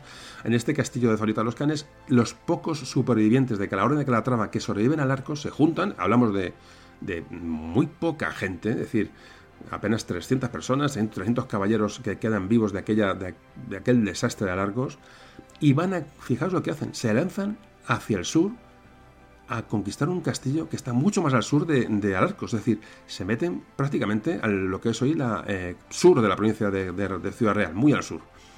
Allí hay una fortaleza musulmana que es Salvatierra, una fortaleza estratégica que, bueno, que es... Eh, es importante porque bueno, eh, custodia el paso hacia el sur, hacia lo que lo hacia, hacia Peñaperros. Bueno, pues allí acuden esta gente, prácticamente unos pocos caballeros calatravos que quedan vivos, los, los poquitos supervivientes, y conquistan la fortaleza de Salvatierra por sorpresa. Bueno, fijaos que se establecen allí y se establecen en la fortaleza de Salvatierra. Claro, desde allí es una fortaleza inexpugnable, eh, hoy quedan restos muy leves de lo que fue aquello, y desde allí empiezan, claro, hacen su base, cambian la orden de Calatrava, aunque luego volvería a ser Calatrava, pero en ese momento, fijaos cómo está destrozada la orden de Calatrava, que se, llaman Orden de Salvatierra, esos caballeros, y se afianzan allí. Y desde allí hacen cabalgadas, hacen salidas y son un auténtico problema para la zona sur y para los, eh, para los almohades. Claro, este, esta fortaleza de Salvatierra se convierte en un símbolo tan importante para la cristiandad que, de hecho, se la llega a comparar con, Jerusalén, es decir, una tierra, una fortaleza en tierra hostil, en, reconquistada por caballeros cristianos, por caballeros de una orden militar, que digamos que afianza la moral de tan baja que tenían entonces todos los cristianos o todos los castellanos ante el desastre de Alarcos. Esta fortaleza se llamó Castillo de Salvación, ¿no? En aquel momento, en pleno territorio musulmán, fijaos que estaban rodeados, en la zona cristiana más cercana estaba a más de 100 kilómetros. O sea, están rodeados absolutamente de eh, su momento de almohades. Repito, un referente para el occidente cristiano en general, para, de hecho para el Papa, todo el mundo conocía la existencia de esta, fortaleza, y, para estos caballeros antiguos calatravos que se establecen allí. Claro, entonces, en medio de aquella zona musulmana, bueno, se pone una cruz, eh, se construye una torre de iglesia, claro que es una afrenta para los musulmanes, que rodean cantidad de veces la, la, fortaleza para intentar tomarla, pero no lo consiguen. Claro, hay una gran reacción almohade contra Salvatierra, ya digo, a la altura de la ciudad de Jerusalén como un símbolo para reconquistar. Fijaos, las crónicas árabes hablan de Salvatierra de esta manera. Y dice, dicen, en la cima de una montaña coronada de nubes, fijaos, que pero cómo se exageran las cosas, ¿no? Para nada, en lo que ni una cima, sí, está en una cima pequeña, pero ni coronada de nubes ni nada por el estilo. Fijaos cómo se, se exageran las cosas. Esto está en crónicas árabes. Dice, en esta fortaleza se habían tendido las redes de la cruz y se atormentaba el Islam humillaba a los siervos de Alá con sus grandes fosos y torres, rodeada por todas partes de tierras musulmanas y se la tenía como lugar de peregrinación. En sus servicios se empleaban sus reyes y frailes, sus tierras y sus bienes y la tenían por la defensa de sus casas y el lugar de expiación de sus pecados. Es decir, una, casi una ciudad santa de la Salvatierra. Hoy no queda prácticamente nada de Salvatierra. Pero bueno, eso también en la excursión lo vemos. Eh, no, digo la excursión para decir eh, a la excursión, no, simplemente os estoy metiendo la, un poco la idea ¿no? de, de viajar y conocer la historia de lugares de España que desconocemos y que realmente tienen una historia que realmente es, para, pasar ahí horas y quedarse uno extasiado simplemente pensando en lo que, lo que haya ocurrido. Un poquito lo que os quiero eh, trasladar y os quiero compartir con vosotros. Fijaos lo que habla el califa al-Nasir sobre Salvatierra, y vamos a hablar, digamos, a poco digamos, de la toma de esto, la crónica de los, musulmanes sobre Salvatierra y la reconquista de Salvatierra se produce el año antes de la nave de Tolosa. De hecho, puede estar muy relacionada la reacción hacia, las navas con la calle de Salvatierra como casi una ciudad santa. Fijaos, en el año 1211, durante los preliminares de la batalla de la Nava de Tolosa, el califa al-Nasir cruzó Sierra Morena con un potente ejército y emplazó sus tropas en la llanura de Salvatierra dispuesto a conquistarla. Durante la heroica defensa del castillo, el fraile Ruy Díaz de Yanguas habló así a sus hombres. Este es el caballero Calatravo o de Salvatierra que habla antes de salir al combate. Dice, bien, freires o frailes, vamos a demostrar a esos sarracenos de qué están hechos los calatravos. Vamos a dejarles claro que les resultará difícil tomar Salvatierra y que han de prepararse para un asedio largo como nosotros lo estamos. Haremos una cara y regresaremos. Es preciso que nadie se desmande ni rompa la formación. Eso les meterá miedo en el cuerpo y nos salvará. Dejad a un lado los peones, son los más dispuestos a morir y los más fáciles de matar. No perdéis el tiempo con ellos. Atacaremos a la caballería almohade. Nos guiaremos por las enseñas verdes. Muchos apenas lleváis meses en la orden, mas habéis sido probados por el ayuno y la obediencia, endurecidos por la vigilia y humillados por la genuflexión. Que cada hermano sea la fortaleza para el otro, porque el hermano ayudado por el hermano es como una ciudad murallada. Alabemos al Señor de los ejércitos que nos ha concedido el honor de cabalgar en su milicia y nos premia con este día de júbilo dispuestos como estamos a ver su rostro. Así que recibida la solución, estos caballeros salieron del castillo dispuestos a atacar con solo 300 hombres. Fijaos la historia de lo que es, bueno, esto es un relato un poco épico, ¿no? Pero como realmente tuvo que es una cosa parecida. Ya se vieron copados, no sabían qué hacer, y en vez de quedarse a resistir y, perder el castillo, como allí sucedió, salieron a realizar un ataque desesperado apenas 300 caballeros que estaban en el castillo de Salvatierra. Eh, dice este resumen, dice, dada la orden y en tres haces, manteniendo estricta la formación, pusieron sus cabalgaduras a trote con las lanzas aniestas y embarazadas, con los escudos bien sujetos. Van pendiente abajo, aprovechando la mejor posición. Ruiz Díaz de Yanguas hizo girar su montura hacia la derecha buscando las grandes banderas del califa. Le siguieron todos en perfecto orden de combate. El suelo sediento retumbaba bajo las herraduras de los 300 nobles caballos. Entraron como afilado cuchillo produciendo estragos. Eran como una mancha blanca en una marea negra sangrante sacaron a relucir sus aceros y descargaron tajos a diestro y siniestro. Hubo una nueva carga y otra y otra más, ante el desconcierto creciente maometano, hasta que la caballería pesada andalusí trató de rodearlos. Ruiz Díaz de Yanguas volvió grupas y cabalgaron hacia el castillo, con la caballería sarracena dispuesta a darles caza. Un grupo escogido de Calatravo se dispuso a cubrir la retirada. Se volvieron a presentar batalla, se lanzaron de nuevo a la ladera abajo y las capas de los calatravos fueron cayendo en un remolino de odio y de venganza. Su sacrificio no había sido en vano el puente levadizo crujía poniendo a salvo a la mayor parte de cuantos habían protagonizado la heroica carga. 51 días duró el asedio. Lo primero que cayó fue la Puebla o villa situada en la ladera del cerro, así como el resto de fortificaciones del entorno. Los calatravos resistieron, pero hicieron falta poderosas máquinas de guerra para destruirlo. Y dice ya las crónicas, musulmanas reales, dice, mandamos disponer máquinas que se acercaron a la fortaleza arrojando piedras como montañas, al mismo tiempo que caía sobre sus defensores una espesa nube de flechas en la que los hierros chocaban unos contra otros, y el que se libraba de las piedras, de las piedras como montañas no se libraba de las flechas como nubes. Y digo, esto es parte de la crónica árabe que os he puesto aquí. Y para finalizar un poco la crónica de Salvatierra, dice, supuso un duro golpe para los cristianos. El maestre envió a emisario al rey Alfonso VIII para, solicitar refuerzos o permiso para rendir la fortaleza. Con gran dolor, el monarca Alfonso VIII les dijo que no podía socorrerles. Cayó Salvatierra. Se cambiaron las campanas por almuédanos y la iglesia se transformó en mezquita. Así que el año 1212, con una bula papal de cruzada, como antes comentaba, Alfonso VIII se puso en marcha al encuentro del califa almohade una vez que haya Salvatierra, que repito, puede ser una excusa perfecta, un motivo perfecto para lanzarse hacia el sur, y evidentemente prácticamente solo acompañado por el leal Pedro II Aragón al lado de Alfonso VIII. Pues ya nos dirigimos a lo que fue la, la campaña de las Navas de Tolosa.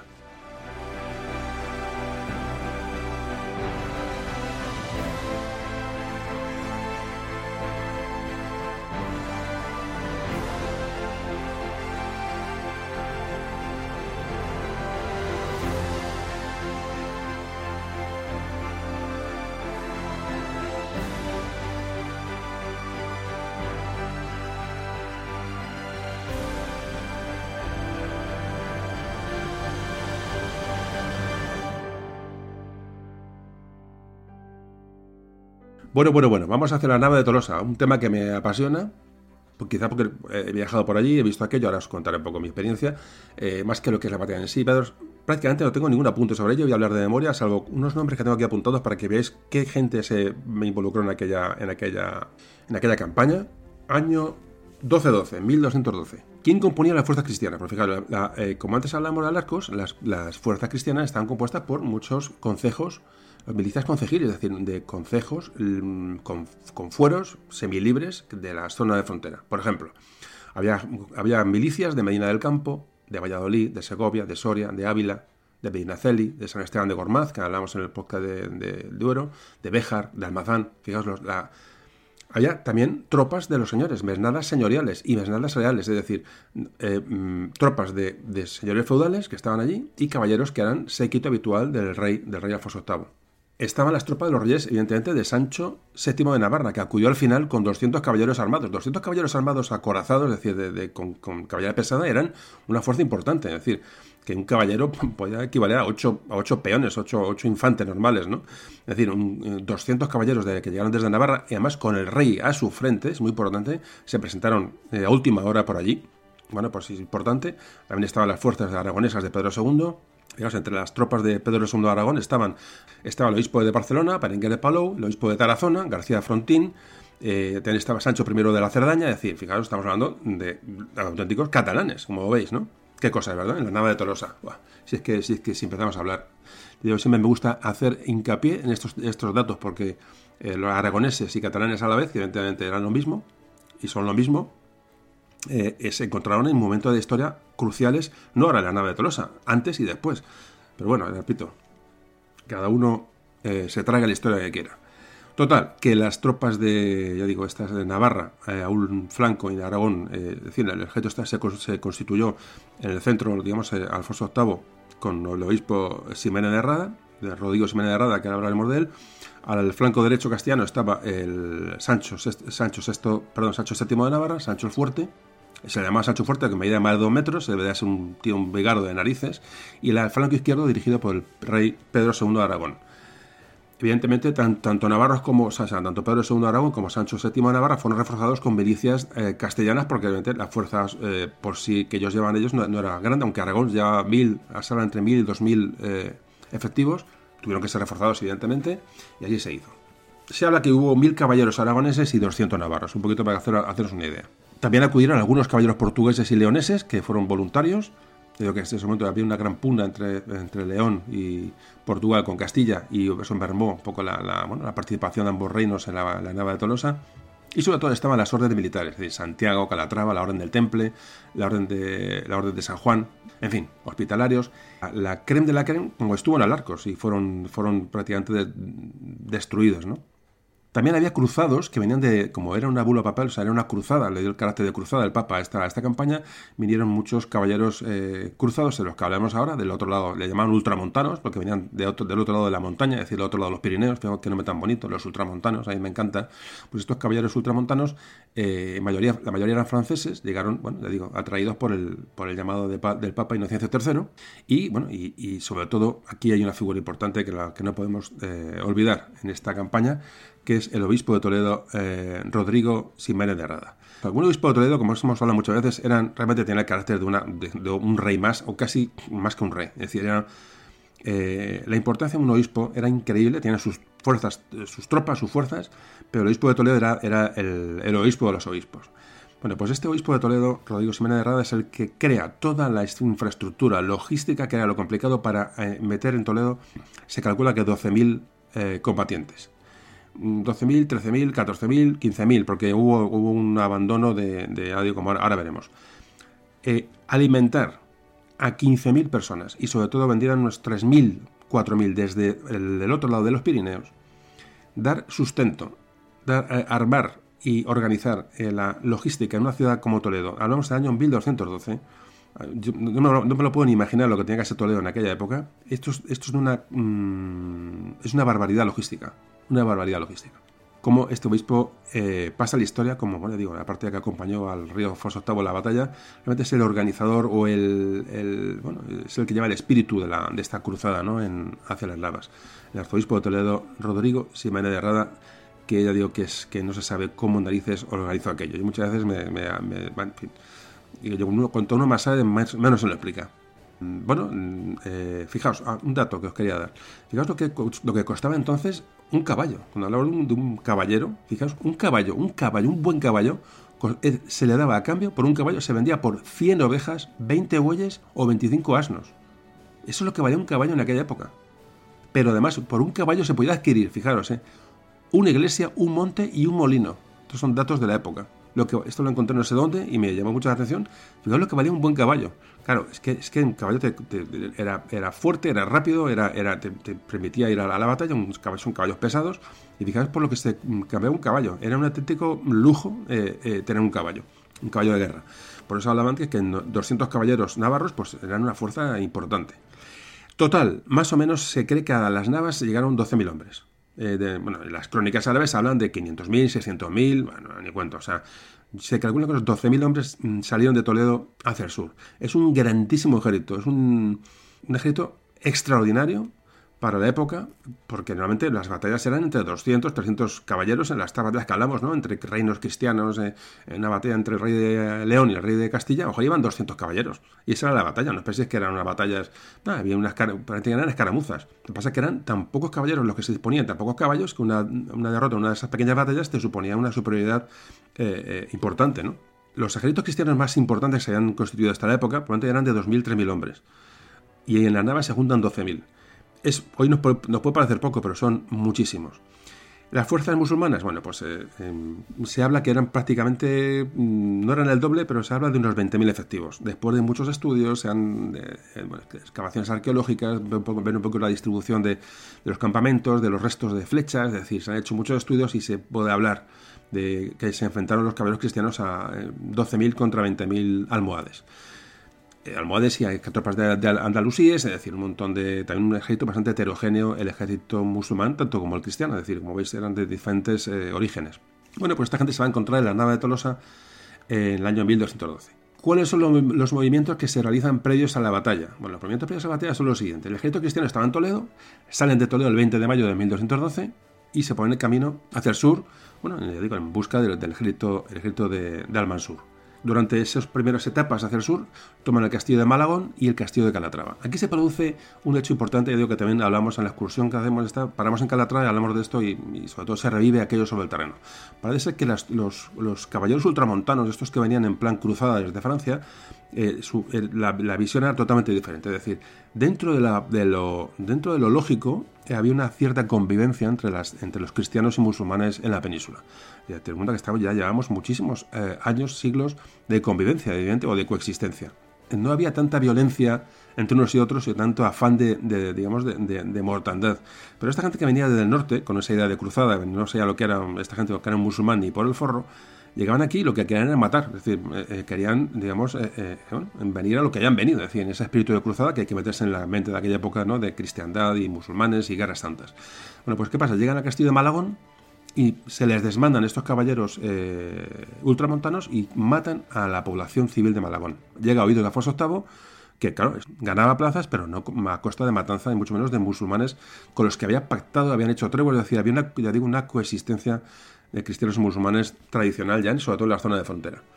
Llegan a Calatrava, al castillo de Calatrava, y ahí es donde ya directamente se les prohíbe terminantemente, la tabla de Calatrava, entrar a los ultramontanos, a los caballeros que vayan del norte, entrar en la, fortaleza y campar a sus anchas. Pues, se cree que este es el motivo por el que abandonan de los... Se habla de unos 3.000, 2.000, 3.000 caballeros ultramontanos. De los 2.000, 3.000, le digo, cifras que pueden variar según los historiadores, solo se quedan 150 se mosquean porque no les dejan entrar a la sangre a fuego y se marchan caminito de cojo marcharse caminito de Francia. O sea, fijaos el trayecto que tienen desde, desde Ciudad Real, la actual Ciudad Real, a volver a sus tierras en Francia. Bueno, pues un, bueno, aquí se produce esta, ese desgaje del ejército cristiano. Se acusa bastante porque se pierden efectivos en número y en fuerza. Eran caballeros, eh, caballeros, caballería pesada, con sus corazas, etcétera. Entonces, bueno, ya habían tenido, ya habían causado disturbios en Toledo los ultramontanos cuando antes de que partieran las navas. A la vuelta hacia Toledo tienen que cerrar las puertas de Toledo porque quieren entrar en Toledo a matar judíos. bueno, es, en fin, una, panda de, tener en cuenta. Así que, bueno, eh, estos caballeros ultramontanos abandonan la expedición y se van hacia el norte. Parece que llegó, eh, cuando escribe Alfonso VIII al Papa para contarle esta, situación, parece, que, parece ser que les cubre un poco a estos caballeros y les dice que mm, fruto de, eh, de, bueno, de su, dice textualmente, dice, eran caballeros que solían vivir entre sombras en regiones templadas, es decir, como que el calor les puede, que el desgaste físico, pero eh, que parece que intenta tapar a Alfonso, VIII la conducta de estos caballeros del norte, puesto que el Papa era lo que les había enviado en, esa, en, esa, en ese espíritu de cruzada y les quiere un poco tapar. Bueno, estas son las teorías que hay sobre este asunto.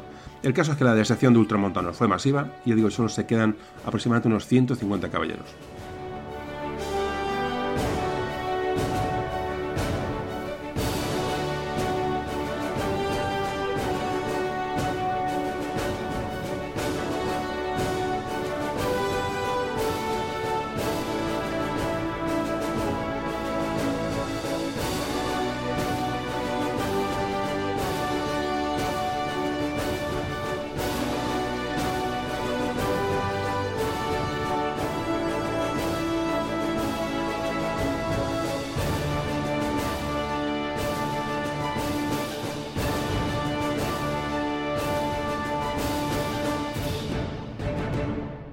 Afortunadamente llegaron los 200 caballeros navarros que no se les esperaba eh, con Sancho VII el fuerte a la cabeza. Así que después de este, de este suceso, las tropas cristianas se van hacia el sur, a en busca del ejército musulmán, es decir, a lo que será la batalla de la Nava de Tolosa, un lugar que está cerca de la localidad de Santa Elena, pasaron por Salvatierra, pasaron por Salvatierra, no hicieron nada, no hicieron ni, ni, ni asomo de asediar el castillo, es decir, aunque era una ciudad semisanta y tal, le dejaron, bueno, ya, ya vendremos a por vosotros, y siguieron camino hacia el sur, es decir, dejaron una pequeña guarnición para que no salieran de la ciudad, pero el ejército cristiano mayoritariamente siguió hacia el sur y, siguió, sin mirar Salvatierra, lo que fue fundamental, porque parece ser que hubo voces que dijeron de tomar el castillo de Salvatierra para deshacer la afrenta, pero Alfonso VIII dijo que no el ejército cristiano había abandonado Toledo, pero iba demasiado hacia el sur. Es decir, se podía ver una, en una situación absolutamente crítica, tan lejos de sus líneas de, de abastecimiento y sus lugares de, protección. Así que el ejército cristiano sigue avanzando hacia el sur y llegan hasta lo que es, lo que es Despeñaperros. El califa Al-Nasir, el almohade, decidió cortarles el paso, dejarles entrar por una zona que allí tiene controlada para rodearlos. Es decir, la, estrategia de los malmohades era facilitar una, entrada por Despeñaperros al ejército cristiano dejarles avanzar un poco para, una vez que se hubieran confiado, eh, rodearlos y, atacarlos. ¿Qué sucede en ese momento? Bueno, pues cuando llegan a las, a las zonas de, de, despeñaperros, mm, se ven, claro, el único paso lógico es esa zona donde los, les esperaban los almohades, pero ahí parece ser, parece ser que ahí entra, entra la leyenda, que hay un pastor que se presenta al rey Alfonso VIII y le dice que le conoce un atajo, un atajo para evitar ese paso obligado y encontrarse con los almohades, bordeando la sierra, y, es, eh, bueno, y esta gente le creen y de noche, mientras los almohades esperaban que entraran por donde los esperaban, el ejército cristiano se desplaza de noche por un sendero que es, que es prácticamente de, un metro que bordea el que bordea el te digo toda la sierra de lo que es Sierra Morena la zona de aquella de cerca de Santa Elena se llama el Puerto del Rey este Puerto del Rey se toma su nombre de este, de este paso ¿no? del rey Alfonso VIII de esa manera que despistan a los almohades, les sorprenden y pasan, el, pasan las zonas digamos, más agrestes de, de, de Peñaperros y se presentan prácticamente en un flanco de los, de los almohades cuando no se les esperaba. Es una llanura muy alta en lo que los, almohades no pueden atacar, porque si atacan, evidentemente están en, desventaja, porque era una, una, cuesta tremenda, y ahí, en una, lo que llama, se llama la Mesa del Rey, un altiplano, ahí acampa el ejército cristiano y se protege de, con esa altura de, una posible reacción almohade. Bueno, pues este, este milagro que se produce en este momento pues, pues eh, facilita la llegada de los, de los cristianos a, a, esta zona de, digo, del campo de batalla. Voy a leer simplemente, con la batalla solamente voy a leer un poco las, los nombres de personas que estaban allí, para que veáis qué cantidad de gente había y qué, y qué relación había entre ellos. Fijaos, se habla de que en el centro de la vanguardia cristiana estaba, eh, estaba el señor de Vizcaya, como antes comentábamos, eh, Diego López de Aro, señor de Vizcaya. Otro dato eh, incluida en su merced señorial y con su hijo Lope Díaz y otros parientes de él eh, luchando juntos. Aquí iban familias enteras de, Es increíble. Había caballeros del Cister, había occitanos, es decir, el, arzobispo de Narbona que se quedó eh, con los caballeros ultramontanos, el, arzobispo Arnaldo Almarich, que fue el que se quedó allí con esos pocos que quedaron ultramontanos, 150 caballeros. Había, ahí estaban también los voluntarios leoneses, voluntarios portugueses, estaba incluso el, hijo del rey de León, estaba en la, batalla de la nave de Tolosa, Sancho Fernández de León. Es decir, fijaos lo que había allí, la mezcla de, orígenes. En el flanco izquierdo, como antes decíamos, estaba Pedro II de Aragón y en la vanguardia de Pedro II estaba Nuño Sánchez y García Romeu ocupando el centro del, digamos, del, la zona más detrás de la vanguardia cristiana estaban las zonas militares, digamos, el grueso del ejército. las zonas militares eran los más, las, las tropas más potentes. La Orden de Santiago, la Orden del Temple, la Orden del Hospital, la Orden de Calatrava. Estaban comandados por Pedro Arias, Gómez Ramírez, Gutiérrez Ramírez y Rodrigo Díaz de Yanguas. Eh, había otras mesnadas de castellanos, luego en esta zona también estaban las milicias, las milicias concejiles de Toledo, Valladolid, Soria y Cuenca. Estas milicias estaban dirigidas por, el, por González, eh, González Núñez de la Casa de los Lara. Todo esto, aunque parezca parecer eh, información no importante, todos estos nombres, todos estos apellidos, todas estas ciudades, todos estos pueblos, estas zonas militares, nos dan una idea de quién estaba allí. Es que estaba, estaba todo lo que había disponible en la nada de Tolosa. No, o ya no había más, y sobre todo después de Alarcos. Eh, se la jugaron una carta realmente en esta batalla. Había otros señores de Castilla destacados que fueron, por ejemplo, el portaestandarte del rey de Castilla era Álvaro Núñez y Fernando Núñez, el mayor de los tres hijos de Nuño Pérez de Lara. Luego el flanco izquierdo, eh, que, lo, ya digo que estaba el rey de, rey de Aragón Pedro II, eh, se le reforzó con infantería y ballesteros de Belizas Concejiles. Ahí con él estaba el, conde de Urgel, el de Ampurias, que este luego sería comandante de, Jaime I el Conquistador. Con los aragoneses y catalanes estaba apellidos, por ejemplo, el vizconde de Cardona, Guillem I, su hijo Ramón Fols, Guillem IV de Cervera, su hijo Ramón de, Cervera, Guillem Aguiló de Tarragona, López Ferrens de Luna, Blasco Romeu, García Romeu, Simén Cornel, ya digo, entre los obispos que estaban allí, entre los personal religioso que estaban en aquella batalla, junto al rey, rey de Pedro II de Aragón, estaba el obispo de Barcelona, que antes creo que he comentado, y el obispo de Tarazona. ¿Por qué he dicho estos nombres? Y evidentemente no entendéis por qué. Porque ahí estaba la, fijaos la cantidad de apellidos catalanes que hay en la, batalla de la Nava de Tolosa. En fin, y el flanco derecho, que lo que antes hablamos, estuvo sostenido por el Sancho VII el Fuerte de Navarra con sus 200 caballeros, pero se, claro, para reforzar el flanco se le asignaron milicias concejiles de Ávila, Segovia y Maina del Campo. Además de otras, había milicias de Madrid, bueno, de Plasencia, de Palencia, de Sigüenza, de Osma, de Calahorra, de Burgos, de Ávila, en fin. Me quedo con muchas del tintero, pero un poco que os quedéis una idea de lo que qué gente estaba en la nada de Tolosa. Por otro lado, el grueso de las tropas almohades provenían de territorios de, de muchos bereberes, del norte de África. Luego estaba esa guardia real, tropa de élite que, llevaba el, califa directamente. Eh, parece que estaba compuesta por subsaharianos, que pasó a la historia porque el Pedro, o sea, el rey de Navarra, Sancho, parece que asaltó la, tienda del, califa y, bueno, y a estos hombres, en fin, una serie de, de leyendas de la batalla y tal, que, bueno, que eh, no es el, mi, eh, objetivo ya hablar de la batalla en sí, porque la batalla hay crónicas, pero nunca sabremos realmente lo que pasó. Eh, solamente estando allí, y ahora hablaré de ello, uno se lo puede imaginar. Y nada, bueno, esto es un poquito la composición de unas tropas y otras. Los cristianos partieron de, lo que es la Mesa del Rey, que es una zona elevada, y los musulmanes estaban esperándoles en una zona, que es el Cerro de los Olivares, que es una zona, digamos, cuesta arriba para defenderse un poco de la, del empuje cristiano si llegaban hasta allí. Es un poco la situación de la batalla. Es decir, los cristianos el día de la batalla bajan de la Mesa del Rey y forman abajo en, en la llanura, los, cristianos, los, los eh, almohades también bajan y se colocan en, la llanura, pero dejan, digamos, en ese cerro de los olivares, dejan la tienda del califa y un poco la, reserva. Es una zona elevada por si llegaran, llegaban a, la batalla, se llega a poner negra, que tuvieran los cristianos que ir, que ir cuesta arriba. Y no descarto hablar de esta batalla algún día, hacer un monográfico, pero bueno, en principio yo creo que hemos dado un, baño enorme a la, a la batalla. ¿Qué ocurre en la batalla? Pues es una, victoria cristiana. A pesar de la, inferioridad numérica, los cristianos vencen a los almohades. Eh, de hecho, hay una persecución y se consigue un gran botín de guerra. Los, los almohades huyen hacia Jaén, y se desmorona el ejército almohade. Y, bueno, y las consecuencias de la batalla, evidentemente, son decisivas porque no supone el fin del imperio almohade, ni mucho menos. De hecho, luego muchos problemas que Alfonso VIII tuvo con aquella hambruna en Castilla. Tuvo que parar un poco, pero se mm, sitúan plazas muy al sur digamos, se toman posiciones en la zona de Peñaperros y, la llave de, Andalucía, la llave del, Andaluz, ya está en manos de, los ejércitos cristianos. Así que, bueno, pues es importantísima la batalla de la Nava de Tolosa. Hubo luego conquistas posteriores, eh, ya digo, ya años después, incluso el hijo de Alfonso VIII y el, y el nieto de Alfonso VIII, bueno, hablamos ya de Fernando, Fernando III el Santo, tomó Córdoba en el año 1236, Jaén, eh, Sevilla ya a mitad del siglo XIII, ya digo, en fin, Esto ya podemos hablar en un podcast posterior, ya aparece Jaime I el Conquistador por el este. Bueno, ya hablaremos de eso en otro audio para que la continuidad a este. Eh, y, bueno, y poco más sobre la nave de Tolosa. Eh, fijaos lo importante que es esto. Eh, y, vuelvo, y, vuelvo, a repetirlo. A mitad del siglo XIII, 1252, es decir, unos 40 años después de la nave de Tolosa, el imperio almohade está prácticamente acabado.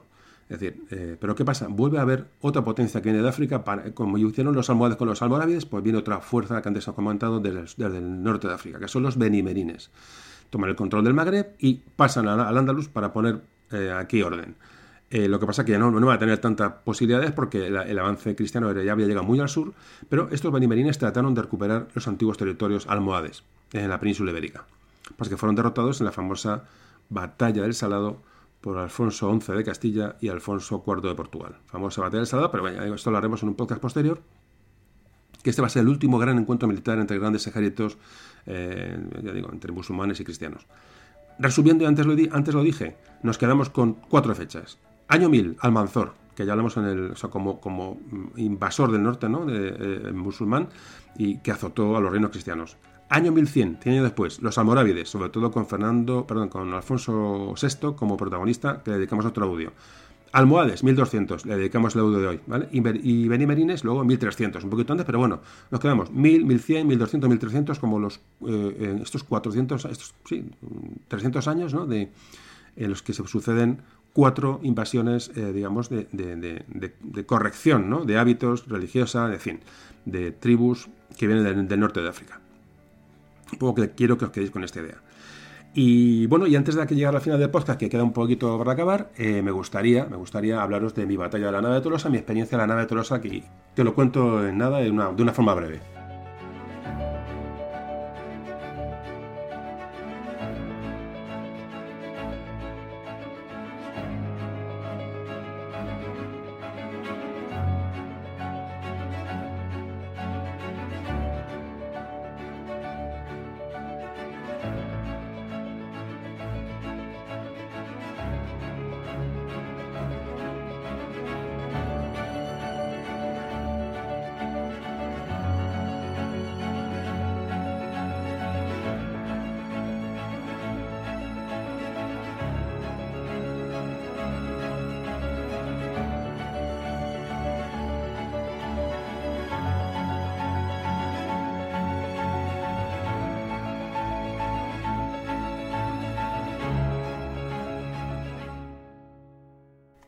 Batalla de la nave de Tolosa. Voy a contar mi vida un poquito. Resulta que. A ver, ¿por dónde empiezo? No tengo aquí, bueno, por sin guion, como siempre, estoy hablando de memoria. Hace años, ya no me acuerdo qué año fue, año 2000, bueno, no sé, 10 o 2009 o. No lo sé, ya es que ya es que ni me acuerdo. Resulta que, eh, bueno, hizo una, editorial, bueno, una serie de, libros que eran maquetas, que eran libros para, bueno, representando batallas y tal de la historia de España, bueno, una serie de historias. Total que eh, se me ocurrió hacer la batalla de la nave de Tolosa. Y para documentarme, contacté con gente de allí, de Santa Elena, dos personas eh, entendidas, tal, para que me enseñaran aquello, un poco diseñar el libro, los mapas y ver el instituto lugar, el lugar para, bueno, para poder luego eh, diseñar los mapas y diseñar lo que es el, la obra didáctica, ¿no?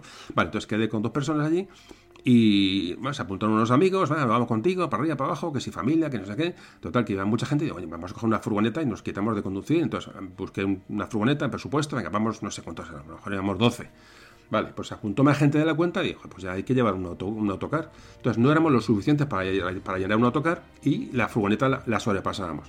Total que dije, joder, pues es que que contratar un autocar para tan pocos que somos, digo, va a quedarme el autocar vacío. Total que tengo un amigo que me dijo, oye, tengo un amigo en la radio, tiene un programa de radio entonces, que dice, este te puede dar publicidad esto si quieres que... Ah, pues díselo, a ver si se apunta gente para llenar el autocar. Bueno, hizo publicidad en la radio y fueron a la nave de Tolosa cuatro autocares cuatro autocares llenos de gente a la nave de Tolosa. Claro, mi mujer y yo nos mirábamos con aquellos viajes, eh, nos mirábamos a la calle y decir, pero ¿en qué nos hemos metido? Claro, yo como no, nunca, nunca digo que no a estas cosas y me gusta compartir y me gusta no, que la gente no se pierda estas cosas, pues admitía a todo el mundo.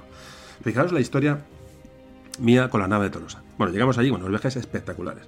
De, aquella, de aquel grupo de gente nació el grupo de viajes, que antes he hablado, hubo un primer grupo de viajes hace años, ahora el de Memoria de un Tambor es un grupo diferente, un grupo nuevo, pero hubo un grupo que tuvimos grandes amigos, que se juntó en aquella época, hicimos luego viajes por, mil sitios, ¿no? Pero el origen fue la nava de Tolosa. De hecho, hicimos muchos viajes y una vez quedamos en decir, bueno, nos conocimos a las Navas y hay que volver a las Navas. ¿Y cuándo volvimos a las Navas? Pues en el año 2012, cuando se cumplía el centenario. Digo, 1212, 2012. Bueno, 800 años de la batalla y fuimos a conmemorarla pues en la más en julio, cuando fue la batalla. ¿Qué es lo que hice? Bueno, me junté con un par de amigos, eh, entre ellos Miguel, Miguel Reseco, que es el que participa en el podcast del 2 de mayo, un amiguete, con otro amigo, fuimos allá a organizar la excursión. hicimos un, reconocimiento y, eh, bueno, las posibilidades de aquello, subimos a la mesa del rey, en fin, una serie de cuestiones, vimos la, digamos, un poco la logística de aquello y nos fuimos para allá. Para llevar a la gente allí, a la Santa Elena, al museo, comer allí, bueno, lo que es una excursión, organizar una excursión. Pero resulta que a mí se me ocurrió, como siempre estoy metido en jaleos, se me ocurrió que había que entrar en el campo de batalla contacté con la Junta de Andalucía, porque aquí es un parque natural, el Parque Natural de Despeñaperros, contacté con la Junta de Andalucía, pedí permiso para entrar al campo de batalla, es decir, al Parque Natural de Despeñaperros, y busqué a unos guardabosques de allí, de Despeñaperros, para que me proporcionaran eh, todo terrenos para ir, llevar a la gente y, visitar el campo de batalla. Pues al final lo conseguí. Eh, conseguí los, los todoterrenos, conseguí los permisos. Y ahí me veis, con un autocar fuimos, no sé, hacía mucho calor, no sé si fuimos 50, 60 personas, a la nave de Tolosa, en aquella época, año, año 2012, mes de julio. Imaginaos el calor que hace allí, en, pues imaginaos. Fuimos para allá, nos esperaban los Land Rovers y en grupos, en, dos viajes subimos, bueno, recorrimos lo que es, digamos, la llegada del ejército cristiano al puerto del Rey. Y una vez allí es cuando te das cuenta de lo que pasó. Una vez que estás en Despeñaperros, en esa altura, ves el paso de la losa donde esperaban los almohades a los cristianos y ves ese sendero de donde nace, de donde nace por donde pasaron los cristianos y bajaron hasta la mesa del rey. Mm, vimos todo aquello, recreamos aquello, dimos explicaciones y además eh, eh, uno se da cuenta de lo que fue eh, la campaña, el campo de batalla. Claro, aquello está muy cambiado, porque ahora está lleno de, como es un parque natural, está lleno de monte bajo, de pequeños arbustos y árboles que aquello en su época, que evidentemente era un campo llano para hacer batalla, pero ahí está, pero uno se hace una idea todavía, ve uno el Cerro de los Olivares, ve uno la Mesa del Rey, donde ambos ejércitos formaron, y, uno ve sobre todo el paso del puerto del Rey por donde los cristianos se deslizaron ¿no? con ayuda de este pastor y engañaron a los, a los almohades y se presentaron eh, en su flanco. El, bueno, pues mm, increíble, absolutamente increíble. Hicimos el recorrido allí, vimos una serie de zonas para ver el campo de batalla y recorrer lo que fue las tropas cristianas, el recorrido que hicieron. Ya digo, increíble absolutamente, la gente estaba levitando. La, la, ah, la comida le hicimos, fijaos, había una, hay una casa rural abajo, en el Parque Natural, ya en las, en postrimerías del Parque Natural, que es, coincide justo con donde, donde desplegó el rey Pedro II Aragón. Así que comimos, comimos donde desplegaron, donde desplegó la ala izquierda eh, cristiana con el rey Pedro II. Ya solamente eso, ya es, comer allí ya es, ya es, decir, estamos en un lugar casi sagrado, ¿no? Para la historia. No sé, un día que no se olvidará en la vida. Eh, comimos allí, eh, luego ya, después de comer, hacía un calor terrorífico y nos fuimos hacia la mesa del rey. Subimos a donde, digamos, al campamento cristiano para ver el campo de batalla desde una altura. Un calor, no os imagináis, hubo gente que casi le da un ataque, pero la gente subió hasta allí. Eh, explicamos un poco la batalla, la ilusión que teníamos todos y la, emoción ¿no? de, pisar y tocar la historia en aquel día fue absolutamente increíble. Eh, y luego, como para finalizar, pues bajamos a, la casa rural que está donde comimos y plantamos allí tres árboles en honor de cada rey. Uno, por eh, Sancho de Navarra, otro por Alfonso VIII y otro por Pedro II de Aragón, como un homenaje, ¿no? un, testimonio que hemos estado allí dejamos, y plantamos los árboles en el autocar, allí con sus cepas, con sus cepellones, no cómo se llama, ¿no? Los árboles preparados para plantarse, ahí los regamos, bueno, hicimos un pequeño acto homenaje a tal y la jornada fue, ni os cuento, claro, eso ya no, se puede repetir porque yo ya, no me atrevería a hacerlo otra vez porque aquí fue un esfuerzo tremendo, pero lo, y fijaos, un amigo, Rafa, que me acuerdo bajando de la mesa del rey, una persona más mayor que yo, tenía bajo setenta y tantos años entonces, el hombre casi no podía andar porque sabemos, estábamos reventados todos de calor y de la jornada que llevábamos. Y me dijo, me acuerdo una frase bajando de la mesa del rey, me dijo, José Carlos, dice, el día que yo me muera me acordaré de este día, me dijo. Eso va a la vida. Dice, este, el día, si el momento de mi vida yo recuerdo va a ser este. Dice, haber estado aquí, o sea, haber pistado el campo de batalla, haber estado, eh, tocado la historia de esta forma y además tan, tan exclusiva porque es muy difícil acceder allí. Eh, pues nada, plantamos los árboles, por la tarde visitamos el Museo de Santa Elena, el museo que hay de la nave de Tolosa, y, para Madrid, por la, ya digo, llegamos tarde, llegamos agotados absolutamente, con calor que pasamos y tal, pero una de las jornadas que uno recuerda en su vida como, como fundamentales y sobre todo, ya digo, ligando eh, turismo, ocio y ligando, pues eso, la vida de cada uno a la historia, que es lo más bonito que hay, ¿no? Por eso, esa es mi experiencia de mis Nava de Tolosa, esa es la que quería compartir con vosotros, no por contaros mi vida ni la batallita, sino porque eh, contagiaros un poco la cómo se puede vivir la historia cómo se puede disfrutar, ¿no? Ya digo, el hecho de entrar allí con los, con los todoterrenos, además creo que había cuatro o cinco todoterrenos y tuvimos, que hacer dos, viajes, cada, o sea, digamos, dos caravanas para llevar a toda la gente, pero fue espectacular, ya digo. Yo veía a la gente los, subida en los, los, los jeeps, los Land Rovers aquellos, y bajando, y bueno, bueno, bueno, bueno. Tengo por ahí vídeos, ya digo, tengo un vídeo grabado, a día mejor lo comparto con vosotros. La jornada fue inolvidable, inolvidable, ya digo, lo quería compartir con vosotros simplemente para animaros a, animaros a esto. Bueno, pues mi batallita la tenía que contar. Eh, bueno, pues llegamos ya a la parte final del audio, al epílogo, y nos vamos a ir despidiendo eh, de las navas y de Alfonso VIII. Ah, bueno, bueno, bueno, espera, espera, espera, se me olvidaba. Claro, vemos la nave de Tolosa y a los meses hicimos, creo que casi fue la última excursión que hizo aquel grupo, porque yo ya lo dejé, y a mí además yo me, meto en cosas, las dejo, las cojo, las dejo, las cojo, porque según me va, porque me gusta divertirme y no me gusta hacer cosas que tal, cuando agoto un tema lo, exprimo y luego tal, entonces aquel grupo o sea, no, hice, no hice muchas más excursiones, pero la última fue una excursión a Burgos, en la que hicimos noche, y fuimos exclusivamente, además muchos los que fueron a las Navas, fuimos allí a ver las tumbas de Alfonso, la tumba de Alfonso VIII en el monasterio de las Huelgas. Claro, después de haber ido a las Navas, eh, haber vivido aquella jornada, llegas a Burgos meses después y pasas por delante del sepulcro del ataúd de Alfonso VIII y su mujer, de Leonor de Plantagenet, te quedas, eh, o sea, se te caen los pantalones al suelo. Directamente ahí nos quedamos todos, mm, pues estasiados, porque realmente dices, pues, digamos, cerrar el círculo, ¿no? Alfonso VIII, no, no se trata de mitificar personajes, no, no es eso, se trata de decir, joder, qué historia tenemos, ¿no? Qué, qué maravilla, ¿no? Y cómo se puede cerrar, cómo se puede aprender, ¿no? Con visitas, con bueno, pues aquella visita a Burgos cerró, realmente cerró lo que se inició la nave de Tolosa. Y, bueno, en las excursiones que hicimos a Arcos, que hicimos a Calatrava previamente, es decir, toda esa excursión de reconquista que ahora estamos un poco retomando con el grupo de Memoria de un Tambor, pero que en aquel momento lo hicimos, digo, las Navas y Burgos, que fueron dos excursiones espectaculares, sobre todo las Navas. Y bueno, pues esto es un poco lo que quería compartir con vosotros. Eh, que bueno, espero haber metido un poquito el gusanillo de los viajes, de la historia, de, de, disfrutar de estas cosas, que es lo que quiero contagiar a los que me escucháis y que, que, apreciéis, ya digo, la relación de cultura, ocio y viajes y, en fin, toda esta cuestión que me tiene a mí, que me tiene atareado. Bueno, pues vamos ya hacia el epílogo y vamos a ir cerrando el audio de Alfonso VIII y las Navas de Tolosa.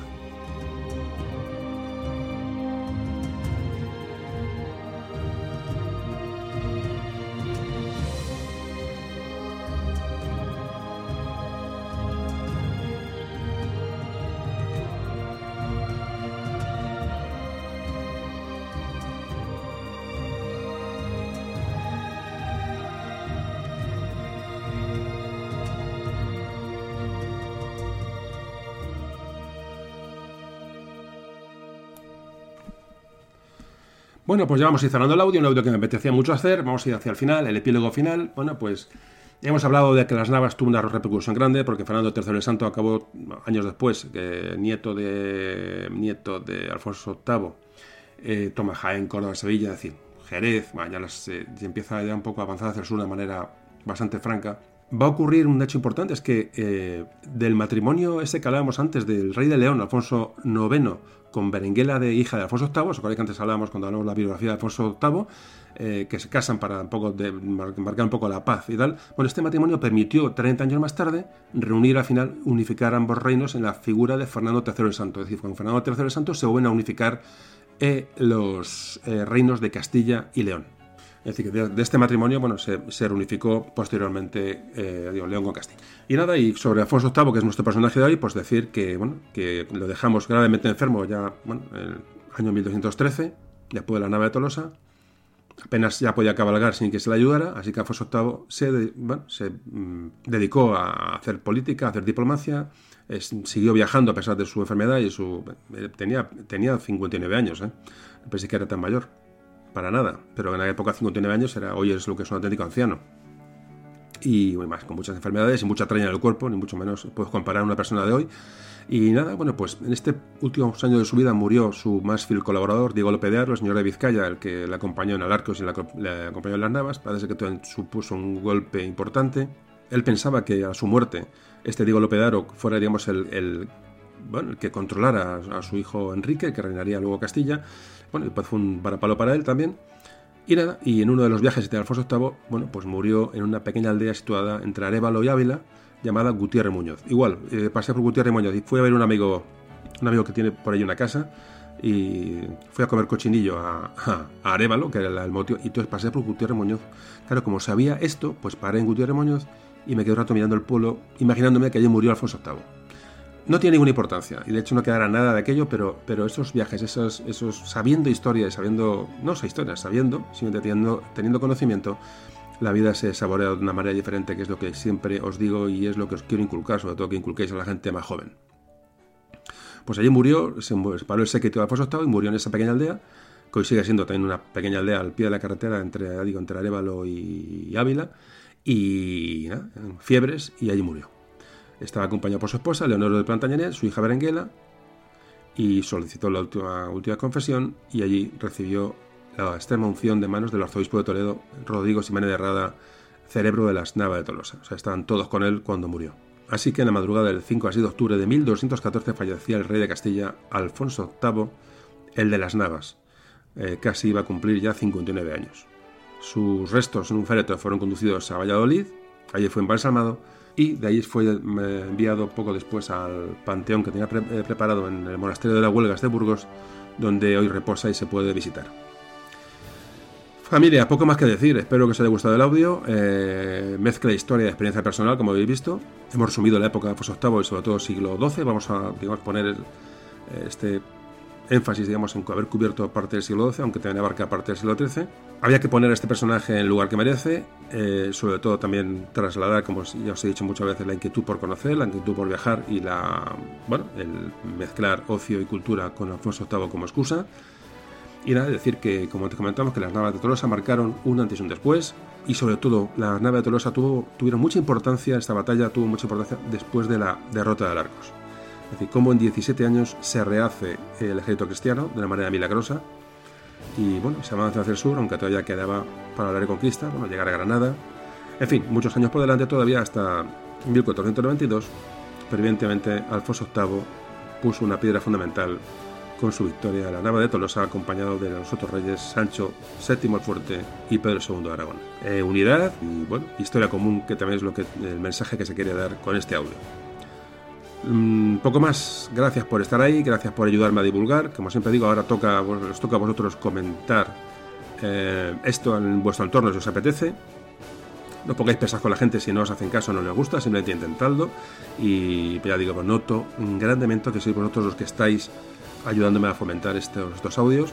Eh, espero grabar pronto otro audio y bueno, seguir hablando de historia de España.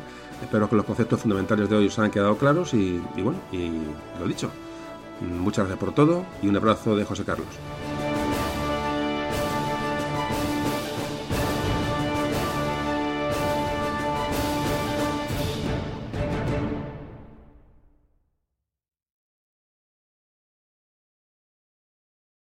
Memorias de un tambor.